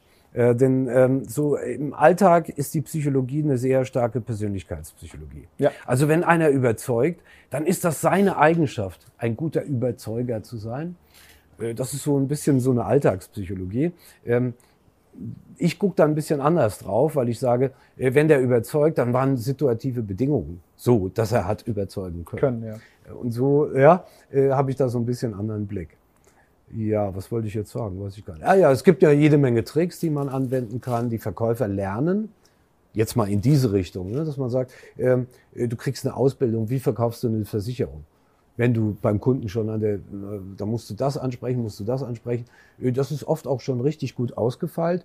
Äh, Viele Psychologen haben sich da auch inspirieren lassen. Ne? Äh, Da gibt es ein berühmtes Beispiel von einem Kollegen aus USA, äh, der tatsächlich dann auch solche Verkäufertrainings mal mitgemacht hat, undercover, äh, und dann vieles nochmal gelernt hat und das dann auch in die Literatur mit eingebracht hat Interessant. was da ne, sozusagen aus der Praxis in die Theorie wieder zurückgespiegelt. Äh, Da gibt es eine ganze Reihe von Tricks, äh, die kann man sich aneignen. Äh, Man kann natürlich auch äh, sich aneignen eine gewisse Expertise. Wenn dann der Kunde die Rückfrage stellt zum Priestervertrag, ich nehme mal was richtig Komplexes, und ich kann das beantworten, dann habe ich natürlich auch hier wieder einen einen Bonus. Viel besser, als wenn ich da stehe, ah, nee, dann muss ich da noch mal in der Firma anrufen oder irgendwie sowas. Äh, dann wirkt man natürlich auch nicht überzeugend. Äh, das sind schon Dinge, die man trainieren kann. Äh, dann wissen wir, dass Sprechgeschwindigkeit etwa eine Rolle spielt. Jemand, der schneller spricht, wirkt häufig überzeugender. ähm, ähm, ich spreche sehr ja, schnell. Ja, ja und das kommt dann auch, ne, der weiß, was er will und der kann das so da, da, da, da, da, äh, runterleiern. Ich mache jetzt mal so ein Gegenbeispiel. Ja, und wenn ich jetzt so da sitze und da äh, noch fünf Äs einbaue, Guckst du unsicher. Äh, so Politiker hatten wir ja auch schon, ne? ich will jetzt keinen Namen nennen, Mr. Ä. Ja, und dann wirklich halt jetzt nicht so kompetent, weil ich so langsam spreche. Jetzt mal als Beispiel. Ich glaube, es merkt jeder sofort. Ja. Ne? Äh, was redet ihr da über Persuasion, über Einstellungsänderung? Äh, in dem Tempo unmöglich. Ja, der weiß ja gar nicht, was er da macht hier. Hm. Krass. Ähm, das heißt, du würdest sagen, als ich als Individuum mal die ganze Situation ja. beiseite, weil ich denke so, ich als Individuum, mir werden hunderte Situationen oder tausende in meinem Leben geschehen. Ja. Und der einzige stabile Faktor bin ich jetzt. Gut. Das heißt, was kann ich ändern? Ich kann meine Kompetenz ändern. In den ja, Themenbereichen. Wenn du überzeugen möchtest. Genau. Ne? Ja, ja. Genau. Ja, okay. Das heißt, ich meine, ich bin ja hier jetzt beispielsweise, bin ich ja ständig Überzeugung ausgesetzt. Ich hab, ich, wir haben eine Firma hier, hier sind viele Mitarbeiter, die haben Meinungen und wir haben Ziele mhm. und die konfrontieren mit mir und so weiter und so fort. Und dann muss ich ja jetzt hier auch dann vielleicht andere Leute überzeugen von dem, äh, was ich für richtig halte, wo man sich gute Gedanken macht. Und ja. ständig ist das ja irgendwie so eine, wie soll ich sagen, ist Überzeugung ja in vieler menschlicher Interaktion irgendwo mit drin. Allein ja, schon mit, mit, dem, mit der Frau vielleicht ja, auch. da gehen wir heute auch zum Inder essen oder zum Italiener und schon geht's los, ja? Genau. Ja, ganz oder genau. machen wir das oder das? oder gehen wir gar nicht essen, ne? Genau. genau. Elegant. ähm, hier finde ich, also das ist jetzt vielleicht eine sehr praxisnahe Frage, die vielleicht nochmal stark abdriftet, aber da interessiert mich deine Meinung. Und zwar gibt es hier die sogenannten, da kennt die Alicia die ganz gut, die Pickup-Artists. Weißt du, was das ist? Pickup-Artists? Ich verstehe, ja, nee. Das ja, sind diese, das, das sind, das ich verstehe so, die Wörter, aber ich krieg's nicht zusammen. Brauchst du auch nicht, weil ja. es eine sehr komische Sache ist. Und zwar sind das, ähm, das sind äh, meistens Männer, die versuchen, Frauen abzuschleppen, ah, systematisch. Okay, ja, ja, die gehen dann auf, der, auf die Straße ja. und sagen, ich setze mich diesem Einfluss aus, weil ich bin vielleicht davor hatte ich häufig nicht wirklich die Eier oder den Mut, jetzt eine Frau anzusprechen ja. und ich möchte mich dem quasi ähm, aussetzen. Mhm. So klassische wie, wie, wie, wie, wie bei Leuten, die Phobien haben. So, hier ist, hier, hier ist das Bild äh, vom, vom, Fahrstuhl und jetzt laufen wir mal klar. zu einem hin. Also an sich ja mal vielleicht gar nicht so dumm, ne, vom Grundgedanken Konfrontation, her. Genau. Mhm aber die gehen dann hin und versuchen auch genau das zu systematisieren, diese Interaktion mit der Frau, um schnell, schnellstmöglich zum Sex zu kommen. Ja. Wie, also ist das vielleicht eine missbräuchliche Art, ähm, Persuasion zu, zu, zu lernen ja, oder sich kommt drauf an. Missbrauch ist natürlich eine Geschichte. Äh, dann, aber jetzt komme ich wieder in moralische, juristische Ecken. Äh, wie ne? ich, die, die äh, wenn ich jemanden dazu bringe, etwas zu tun, was er gar nicht möchte. Also was ist sinnvoll in dem Zusammenhang? Wenn, wenn ich jetzt eine Frau habe, die äh, schnellen Sex sucht und einen, Frau, einen Mann habe, der schnellen Sex sucht, wo es, dann ist das ja alles gar kein Problem. Ja, das Problem wird eher dann, äh, wenn es natürlich unterschiedliche Motive gibt in dieser Situation. Die Frau sich mehr verspricht, eine längere Beziehung im Sinn hat, was übrigens häufiger bei Frauen der Fall ist als bei Männern. Echt? Äh, ja, das weiß man ja auch. Also äh, ich glaube, das kann man auch im Alltag beobachten. Ja. Ähm, Gibt es auch so Studien, ne? Also Männer sprechen Frauen an, möchtest du Sex mit mir haben, kriegen 96 Prozent Ablehnung. Frauen sprechen Männer an, möchtest du Sex mit mir haben, kriegen 96 Prozent Zustimmung. So, so ich glaube, ich übertreibe gerade ein bisschen. Es ist nicht ganz so dolle, aber ähm, ganz typisch, ja. Ähm, das hängt wahrscheinlich auch mit unseren, äh, mit unserer evolutionären Klar, die Frau hat ein viel größeres Investment bei der ganzen Geschichte. Zu, zu, bitte? Ja? Die Frau hat ein viel größeres Investment in so Ja, ja, genau, das ist das Problem. Ne? Du bist also neun Monate schwanger und hast zig Jahre, bis sie endlich aus dem Haus sind. Hotel Mama und dann sitzt er mit 35 nach oben. Ne, und, und der Mann die, macht Hit and Run. Lässt sich die Dings machen. Und der Mann kann am Tag, ich weiß, also ich will jetzt nicht angeben, aber so als Mann, es ist doch durchaus möglich. Hallo, mein Name ist Professor Dr. Erb und ich kann so viele Frauen am Tag schwängern. Rein theoretisch, sage ich mal, ähm, könnte der Mann natürlich mehrere Kinder am Tag zeugen. Ja. ja. Also, das hast du elegant formuliert. Rein theoretisch. So, ähm, ja, mit zunehmendem Alter ein bisschen, also sind es nur noch fünf, aber äh, klar. Also fünf würde ich auch nicht hinkriegen am Tag. Aber da ist auch die Lust nicht mehr so groß. Ne? Nee, das ist da- auch nochmal eine andere Geschichte. Ne? Wenn man gerade eine Pizza gegessen hat, ist blöd, wenn die Bratwurst hinterherkommt. Ja. ähm, so, aber jetzt ernsthaft. Ähm, das ist dann sinnvoll, wenn beide die gleichen Ziele im Sinn haben, was typischerweise aber nicht der Fall ist. Und dann ist es natürlich, ich finde es auch auf eine gewisse Weise verwerflich, jetzt irgendjemand dazu zu bringen, mit Tricks irgendwas zu tun, äh, was er sonst, oder sie in dem Fall meistens, äh, was sie sonst nicht getan hätte, äh, um Gottes Willen. Aber ähm, wir haben das natürlich in der Werbung auch, ja. Also wenn mir das nicht eingepläut worden wäre mit dieser Nuss-Nougat-Creme, ähm, hätte ich, wäre ich womöglich gar nicht auf die Idee gekommen, das irgendwie zu kaufen oder sonst was. Und am Ende falle ich auf die Werbung rein. Also äh, das haben wir sozusagen immer. Ja. Und das passiert ständig. Also es passiert auch zwischen uns beiden. Ne? Ich Ja, es gibt gute und was, schlechte Überzeugung. ich sag was, nee, ich verändere auch äh, das, was du denkst, in dem Augenblick, wo ich das sage. Und umgekehrt auch. Und du stellst eine Frage jetzt in, äh, ne, in unserem Format. Ähm, und da gibt es einen ständigen Einfluss, einen gegenseitigen Einfluss. Das ist aber auch, kann, können wir ja nicht als verwerflich betrachten. Ne? Das ist der Alltag und das funktioniert so. Und, Das äh, stimmt. ja. Das Äh, stimmt. Und wenn ich meine Frau überzeugen kann, heute Abend indisch essen zu gehen, statt zu Hause zu bleiben oder umgekehrt, Aber ich finde, äh, dann ist- ist das ja nichts Verwerfliches. Ich finde, das Problem ist, dass, also jetzt, Ja. vielleicht hole ich weiter aus, weil du hast die Information nicht, das wird ja auch kommerzialisiert. Das heißt, es gibt dann quasi Leute, die sagen, hey, ich bringe dir bei, äh, in Form eines Kurses, äh, die Geheimnisse, wie du mit Frauen Ja. sprichst, die anderen Männern verwehrt bleiben, damit du eine viel bessere Quote hast. Und äh, dann im Sinne von so einer Exposition oder Konfrontationstherapie in Anführungszeichen, dass Mhm. du Leute nimmst, die quasi in dieser Domäne Angst haben, sich dem dann stellen und dann quasi das lernen. Das kann ja was Schönes haben, ne? weil es ist auch vielleicht nicht für junge Männer offensichtlich, wie sie mit Frauen umzugehen haben. Vor allem jetzt mit diesen ganzen Feminismusbewegungen, die vielleicht für Mhm. Okay. viele nicht so ganz offensichtlich Ja. sind zu identifizieren als Mann. Mhm. Ne? Also ich meine, äh, auch hier wird einem häufig das Signal übermittelt, als sei es verwerflich, wenn ich jetzt ähm, einer Frau einfach höflich, nett mitteile, dass ich sie schön und attraktiv finde. Das ist ja keine sexuelle Belästigung. Äh, ja, Es kommt drauf an, bei wem es ankommt. Ja, genau, ja, genau, genau. Und ähm, ich denke aber auch, dass hier viele Frauen äh, mir wahrscheinlich zustimmen würden, was das angeht. Und dann ist es aber auf der anderen Seite vielleicht für den jungen Mann nicht so ganz offensichtlich. Und dann verstehe ich, dass er sich dem zugezogen fühlt, weil er nicht weiß, wie das funktioniert. Und da kann er, hat er die Form, das zu trainieren, weil ihm jemand verspricht, Okay. zu, zu wissen, wie das funktioniert. Aber ähm, was ich einfach nur sagen will, ist, dass da Leute hingehen und denken, oh, hier lerne ich jetzt, wie man mit Frauen umgeht, aber das eigentlich nur eine sehr primitive Einbahnstraße ist, die ist wie so ein schöner ähm, Freizeitpark. Die sieht super schön aus, sehr verlockend, aber im Grunde genommen ist es, äh, denke ich persönlich, das ist die Frage an dich, Ja. stumpfen diese Leute ja ab, weil sie ja ein vorgefestigtes In- Interaktionsschema lernen. Ja, also ich stimme dir 100% zu. Und ich halte auch nicht viel von diesen Flirtschulen. So kenne ich das. Ja, genau. Äh, Jetzt gerade auf YouTube, wo ich dann denke, äh, da wird erzählt, du musst das machen und das musst du machen und drittens und viertens. Am Ende kommt noch diesen Imperativ die ganze Zeit, der Ja, ja. Und Wesen widerspricht. Ja, aber am Ende kommt dann noch, du musst authentisch sein. Ja, genau. Wie, wie, wie soll das gehen? Genau. Ähm, und das ist, halte ich also für kompletten Blödsinn. Äh, Das ist auch so, es hört sich so an, als wären alle Frauen, Frauen gleich. Und als wären alle Männer gleich. Und wir, wir könnten das sozusagen reduzieren auf vier, fünf Formeldinger, äh, die dann bei jeder Frau funktionieren. Äh, Völliger Blödsinn. Ne? Wir können natürlich gucken, was macht jemanden attraktiv für eine andere Person. Wie schauen Männer und Frauen auf Attraktivität? Ähm, ja, da gibt es natürlich, es gibt dann Unterschiede, insbesondere dann, wenn man unterscheidet zwischen kurzfristigen Beziehungen, die auch beide Geschlechter durchaus zu schätzen wissen, ähm, ja, äh, und, so äh, schön, und, und, und längerfristigen Beziehungen. Ja. ja, das ist Psychologie, über was wir reden. Ne? Wir haben auch, und äh, für sowas haben wir auch ordentliche Wörter.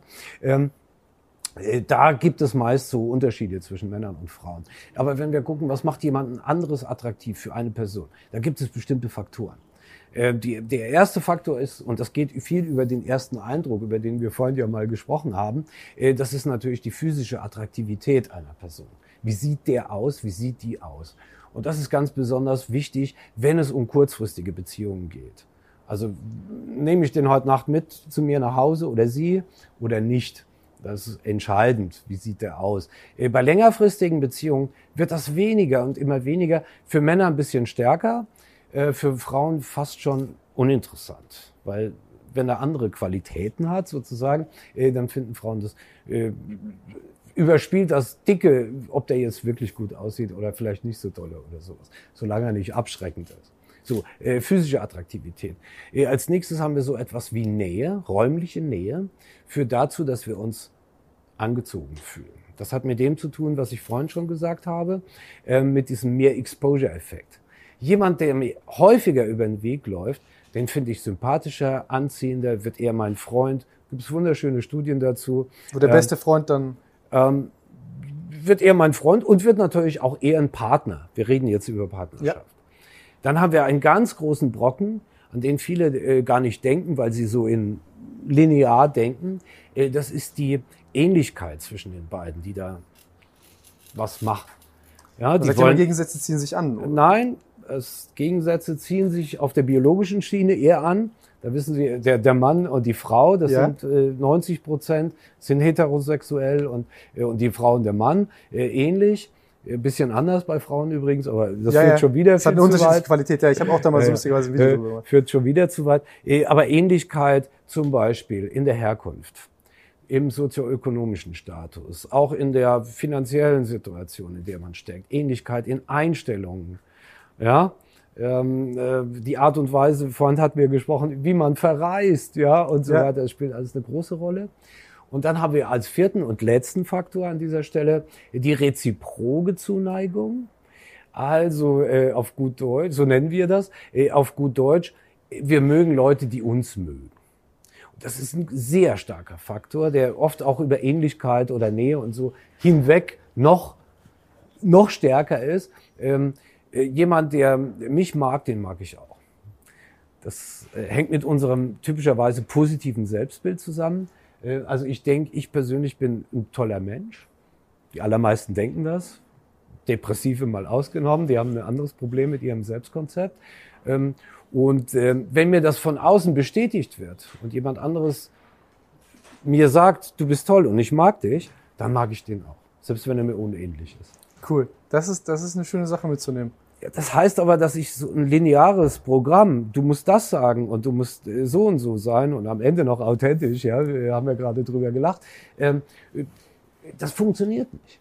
Ich müsste ja wissen, wer sitzt da und was hat die für Interessen und was, wo will die hin und was hat die für Eigenschaften, sind meine Eigenschaften ähnlich und so weiter. Und das alles, wenn ich es dann mal zusammenfasse, führt es eigentlich dann auch schnell zum Frust. Ja. Ja, also ich probiere das, ich leihe da mein Programm ab. Die anderen merken das doch auch. Ich bin ja gar nicht authentisch, sondern ich habe im Hinterkopf, du musst jetzt das sagen und du musst jetzt so ähm, äh, reagieren oder so agieren. Ähm, das merken die anderen auch. Äh, und selbst wenn es dann klappt, es gibt keine wirklich befriedigende Beziehung zu diesem Partner oder dieser Partnerin. Behaupte ich jetzt mal. Äh, denn die Grundlagen fehlen. Es gibt vielleicht einen One-Night-Stand. Herzlichen Glückwunsch. Ja, so toll ist Na, das auch nicht. Aus irgendeinem, äh, irgendwann, im, äh, wenn man ein bisschen älter wird, ist man auch aus dem Scheißalter raus. Und, ja, ist, ganz ehrlich, ja, was hast du denn jetzt davon? Und so. Ähm, eigentlich suchen wir alle äh, etwas, was wir Liebe nennen, dass wir geliebt werden, dass wir anerkannt werden. Und das kriegen wir auf diese Art und Weise niemals. Don't know way. Ja, Schön. Schön hast du das gesagt. ja Dankeschön. ja, aber es ist so. Ja, Es ist nicht so offensichtlich so. für viele junge Leute, glaube ich, weil natürlich dieser Drang, Ja. eine Strichliste zu führen Ja, genau. Und diese Angeberei und dann der Vergleich, boah, jetzt Wochenende, ne, die und die und die. Und unter Männern ist und das typisch. Wie, wie, äh, drei wieso Leute geben Männer so abgeschleppt, gerne an. damit? drei Mädel abgeschleppt und ähm, ja, weil sie das für eine wichtige Dimension halten, gerade in dem Alter. Ich bin ja jetzt auch nicht frei davon. Ich habe auch einen Selbstinszenierungsdrang. Ja, aber vielleicht auf eine andere Art und Weise. Ich, das habe ich ja auch. Ich will ja auch positiv dastehen und so weiter. Aber das ist jetzt keine Kategorie, die für mich irgendwie noch eine Rolle spielt.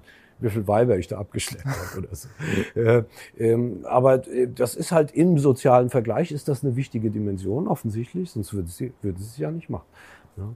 Ähm, Ja, von außen Eindruck. betrachtet kann man es bestens, bestenfalls belächeln. Ja. Ja, man kann es bestenfalls belächeln, aber Und es hat schon wird Eindruck. Übertrieben, übertrieben, übertrieben. Ne? In Wirklichkeit, wenn du genauer guckst, bleibt da nicht mal mehr die Hälfte von dem übrig, was da berichtet wird. Ja. Ja, das ist, äh, das ist manchmal die Vorfreude und das Berichten über die Sache sind dann tatsächlich spektakulärer Ja, und witziger gibt- als die Sache selbst. Es gibt wirklich witzige Daten dazu, dass Männer berichten, dass sie häufiger Sex mit Frauen haben, als, als Frauen berichten, äh, dass sie äh, Sex mit Männern hatten. Das macht gar keinen Sinn. Das geht nicht. Ne? Eigentlich gehören sie beide zusammen, aber der, die Diskrepanz ist riesig. Entschuldigung, aber äh, spielen die Frauen ihre sexuellen Kontakte runter? Die Häufigkeit wahrscheinlich eher nicht. Ich glaube eher ist Die reden da umgekehrt. genauso drüber. Die, ja, aber die spielen es nicht so auf. Ne? Genau. Die Die, reden Männer normal übertreiben. Ne? Wie oft hattest du Sex mit unterschiedlichen Partnern in den letzten vier Wochen? Ja, 20. Ja. Ähm, womöglich war es keine einzige. Denn die, die am meisten angeben, die haben es dann auch am nötigsten. Sag ich Ja? mal.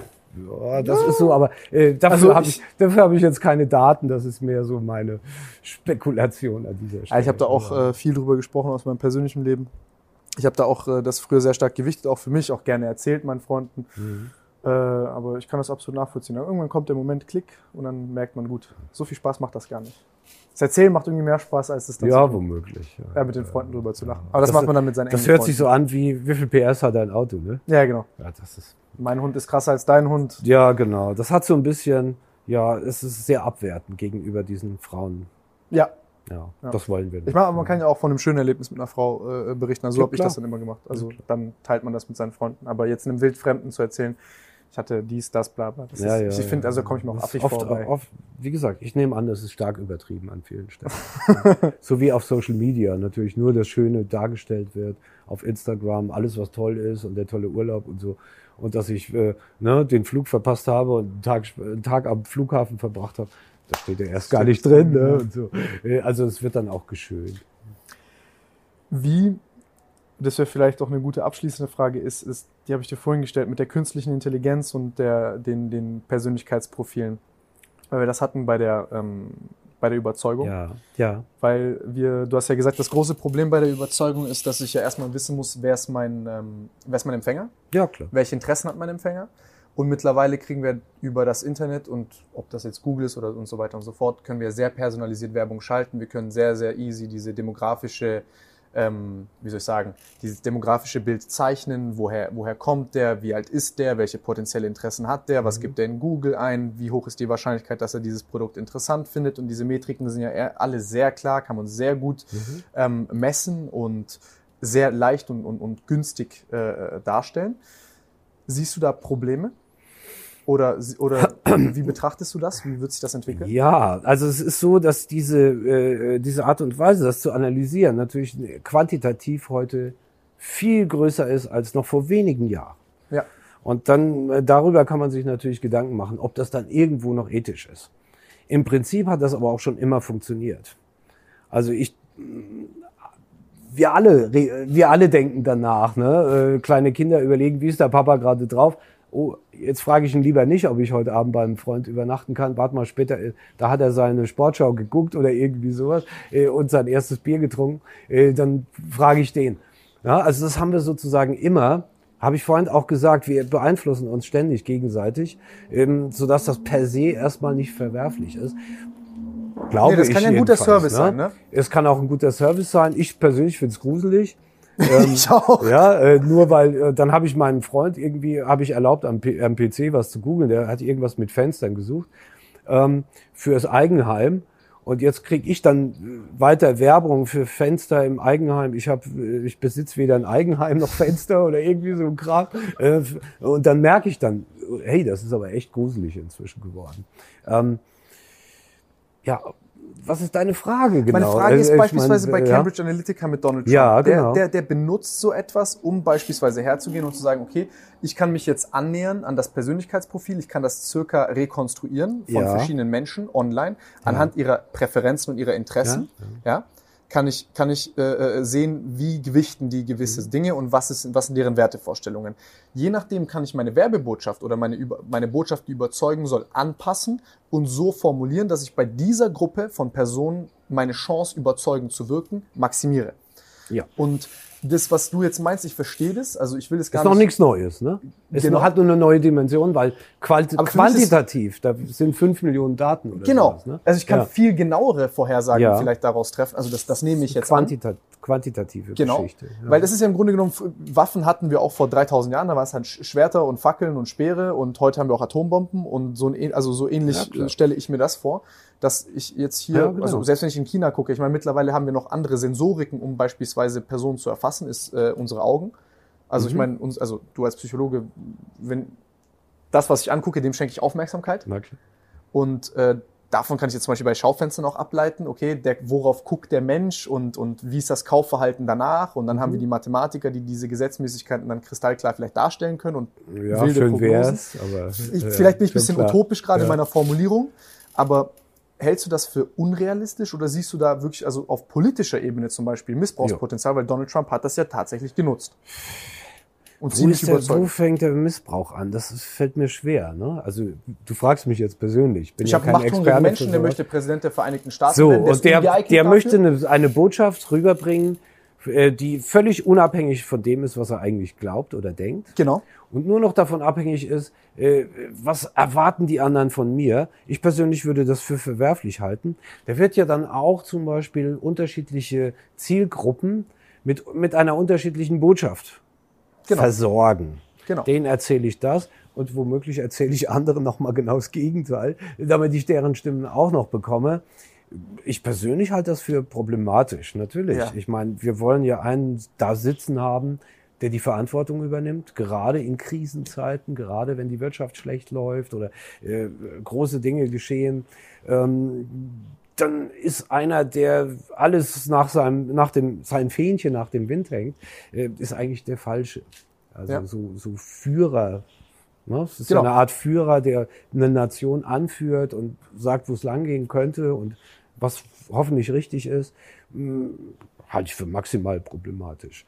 Äh, Aber das ist unabhängig von dieser, äh, ja, äh, glaube ich, von dieser Masse an Daten, die da verarbeitet wird. Das hat nochmal, das kriegt eigentlich nur eine andere Dimension dadurch. Genau, es ist nur eine schärfere Waffe. ja, genau. Aber ist mir egal, ob ich jetzt erstochen werde oder äh, die Atom, ne, im, vor 100, vor 500 Jahren erstochen wurde, war ich tot. Und wenn ich, wenn mir heute die Atombombe auf die Birne fällt, bin ich genauso tot. Und es ist Ja gut, aber früher auch konnte egal. ein Verrückter mit einem Schwert einen Menschen töten, dann wurde er verhaftet oder bestraft und Ja. heute kommt halt ein Psycho und Kommt drückt er. einmal auf den Knopf und dann Ja. Kannst dich das ist dagegen eine ganze so Bombe und äh, Hunderte sterben. Ne? Also vielleicht bin ich jetzt ein bisschen ne, äh, sehr reduzierend in meinen Metaphern und so, aber Ja. ich glaube, du verstehst, was ich meine, dass ich einfach halt das irgendwie so ein bisschen gruselig finde, weil die Psychologie hat ja sehr lange, also oder oder ich glaube, ein großes Problem von der Psychologie ist ja diese, ist ähm, natürliche Experimente zu machen, wo wir Menschen wirklich in, also natürlich beobachten, wie sie sich verhalten. ja, ja. Weil, also die, die, die experimentalen Bedingungen sind ja schon. Oder, oder sehe ich das falsch? ja, also oft sind Experimente sehr künstlich, Genau, weil man das nur auf diese Art und Weise irgendwie was rauskriegt. Also viele Störfaktoren. wir müssen Störfaktoren reduzieren und wir kommen dann äh, manchmal in Situationen, die real gar nicht auftreten. Genau. Das machen Physiker übrigens genauso. Ja. Ja, die, die jagen irgendwie eine Atomuhr um die, äh, um die Erde mit einem schnellen Flugzeug fünf oder sechs Mal, um zu messen, ob die Relativitätstheorie tatsächlich auch funktioniert. Äh, aber äh, real hat das sozusagen keine Bedeutung, wenn ein Flugzeug zehnmal um die Erde fliegt mit hoher Geschwindigkeit. Und so ähnlich ist das in jeder Wissenschaft. Also wenn wir äh, Gesetzmäßigkeiten formulieren wollen, dann untersuchen wir die auch unter Be Bedingungen, die, wo Störvariablen ausgeschlossen werden. Wie gesagt, der Physiker macht es genauso. Äh, die, äh, die, das Fallgesetz wird dann im luftleeren Raum zum Beispiel untersucht Ja. Und geguckt, ob die Formel auch wirklich stimmt. Ähm, aber auf der ganzen Erde gibt es keinen einzigen luftleeren Raum. Trotzdem sind solche Experimente wichtig. Auf jeden Fall. Ja. Ich will gar, also man, man, Ja. man nähert sich natürlich dem Problem an. Ich, mein Punkt war gerade nur, dass Ja. ich denke, dass wir mit, mit dem Internet und der zusätzlichen Sensorik, die wir haben, ob es Kameras sind oder weiß der Geier was, wir Ja. Experimente erzeugen können, die das alles noch reinbekommen Ja. und wir noch mehr Daten erzeugen können daraus. Ja, wahrscheinlich müssen wir uns dran gewöhnen. Also wir haben auch vorher Daten hinterlassen. Wir sind durch die Gegend gelaufen auf einem Markt und äh, jemand konnte uns beobachten, kauft er jetzt eher die Gurke oder eher die Karotte. Das haben wir hinterlassen und ähm, das hat uns auch nicht gestört. Mich persön- persönlich stört es, wenn ich Daten hinterlasse. Also ich versuche zum Beispiel äh, absolut zu vermeiden, bargeldlos zu zahlen. Ich zahle lieber im Cash. Das, ne? Ich will nicht, dass einer weiß oder dass zum Schluss auf meinem Konto auftaucht, was ich wo, wann, wie gekauft habe, obwohl ich kein Verbrecher bin oder irgendwas Illegales damit kaufe. Ähm, ich möchte das nicht. Mich stört das. Ähm, aber ich glaube, man wird sich dran gewöhnen müssen. Findest du das anonymisiert? Der Marktplatz ist irgendwie größer geworden, sozusagen. Das stimmt. Ja. Findest, du der, findest du anonymisiert, ist das für dich okay, diese Daten bereitzustellen, wenn das nicht zurückverfolgbar ist auf dich? Ich weiß nicht, ob ich das wirklich so bewerten muss. Also äh, das Phänomen existiert. Ja. Es gibt kein Gesetz, das das verbietet. Ja. Glaube ich jedenfalls. Und dann akzeptiere ich das. Äh, also ich persönlich jetzt. Wenn damit Schindluder getrieben wird, wenn das Gesetze verletzt, wenn das Persönlichkeitsrechte verletzt, äh, dann hoffe ich, dass diese Leute dann auch bestraft werden, dass wir auch die Mittel dazu haben. No? Aber du denkst, es ist äh, noch weit, wir sind weit von entfernt, dass wir ähm, mit Google und Co. sehr leicht eindeutige Prognosen treffen können und menschliches Ach, Verhalten steuern können, aber beispielsweise über. Meilen weit davon entfernt. Ähm, äh, ein konkretes Verhalten in einer Situation von einer Person vorherzusagen, ist maximal komplex. Ja. Also da gibt es so viele Faktoren und wir wissen nicht, welche Faktoren gerade wirken. Manchmal können wir das isolieren, manchmal gibt es auch Faktoren, die sehr stark sind. Wenn ich einem die Kalaschnikow an den Kopf halte, das ist so stark, der macht, was ich will. Ja? Dann sage ich, ja, geh auf die Knie oder äh, hupf dreimal im Kreis, sonst drücke ich ab. Dann macht das. Das sind extrem starke Faktoren. Ähm, Im Alltag haben wir sowas nicht. Da haben wir in, äh, eine Vielzahl von Faktoren, die möglicherweise auch nicht nur direkt wirken, sondern indirekt oder in Interaktion mit anderen Faktoren, die ebenfalls vorhanden sind. Eigentlich bin ich jetzt wieder da vorhin mit diesem Flirt, mit dieser Flirtschule. Das ist nicht so einfach, dass ich ne, äh, die Kala äh, wie, wie in so einer äh, Situation, in der lebensbedrohliche Reize oder sowas auftreten, wo ich wirklich sehr gut vorhersagen kann, äh, was werden die tun. Ich habe auch da immer dieses Beispiel aus der Physik, ähm, wenn ich an einem Tag am offenen Fenster bin und habe da ein Blatt Papier liegen und es kommt ein Windstoß und bläst dieses Blatt Papier raus aus dem Fenster, dann habe ich aus der Physik jede Menge Gesetzmäßigkeiten, die auch deutlich besser mathematisch ausformuliert sind als viele Oder wie sich Rauch Psychologie. im Raum ausbreitet. Äh, ja, äh, Fallgesetze und was weiß ich alles, Strömungslehre und so weiter. Und selbst wenn ich das alles zusammenpacke, ich kann nicht mal vorhersagen, wo das Blatt. Papier genau. am Ende auf dem Boden landet. Ja, und wie soll ich denn vorhersagen, wie ja, Tim genau, Gabel in der und der Situation unter den und den Bedingungen und ja, genau, also das, das, das, das, das Verändern, entfernt. das Verändern von dem, also minimale Verändern von dem Parameter kann unvorhersehbare Veränderungen im Output produzieren und ja. dann hast du hier eine Summe von verschiedenen Inputs, die dann jeder einzeln unvorhersehbare äh, äh Dinge und Muster verfolgen oder chaotische Muster, die man gar nicht irgendwie nachvollziehen kann. Ja. Das wird die Zeit zeigen, wie. Das würde ich äh, sagen. Ne? Also ich, ich hoffe es auch nicht. Es würde unser Leben komplett verändern. Das würde unser wenn Leben es wirklich vorhersehbar wäre und wenn wir die Formeln hätten, um das zu tun. Ich will nicht sagen, dass es komplett deterministisch ist. Das will ich gar nicht sagen. Nee, nee, aber wahrscheinlich würden wir, ja, ich auch nicht. Aber wir würden wahrscheinlich auch auf diese Erkenntnis dann an, äh, nochmal reagieren. Wir sind ja Menschen. Genau. Wir können sagen, ich bin jetzt so schaut, aber jetzt mache ich doch was anderes. Das, ne? das, das war vorhin das, was ich auch fragen ja, wollte, ist die Dynamik von der Sozial, also vielleicht als letzte Frage, weil das ist, äh, glaube ich, ganz interessant. Du machst eine Erkenntnis und man denkt, die ist jetzt in Stein gemeißelt. Okay, Menschen verhalten sich unter diesen Umständen so, so, so und so. Der Mensch ist aber ein dynamisches System und wenn der Mensch jetzt weiß, dass er auf diese Umstände so äh, reagiert, dann denkt er darüber nach und habe ich jetzt ein neues Verhalten. So ist es. Also wenn ich jetzt weiß, weil ich äh, Prof. Erb, Sozialpsychologie, YouTube geguckt habe, ähm, da gibt es ein Phänomen, das heißt Reaktanz. Mhm. Und dann merke ich, ich komme in diese Situation und zeige Reaktanz. Und dann zeige ich sie eben nicht. Ja, weil ich genau dieses Phänomen ja weiß. Also wir spiegeln das sozusagen natürlich auch wieder zurück. Und die, unser Gegenstand verändert sich dadurch, dass wir ihn untersuchen. Das ist eine schöne Wissenschaft. Ja. Das ist eine sehr schöne Wissenschaft. Ja. Ich muss sagen, ich äh, habe eigentlich, wir haben, wir haben sehr viel geredet, ansonsten halte ich hier jetzt viel zu lange auf. Gut. ähm, ich danke dir vielmals für das hochspannende Gespräch. Ich danke dir ja. vielmals für deine Zeit.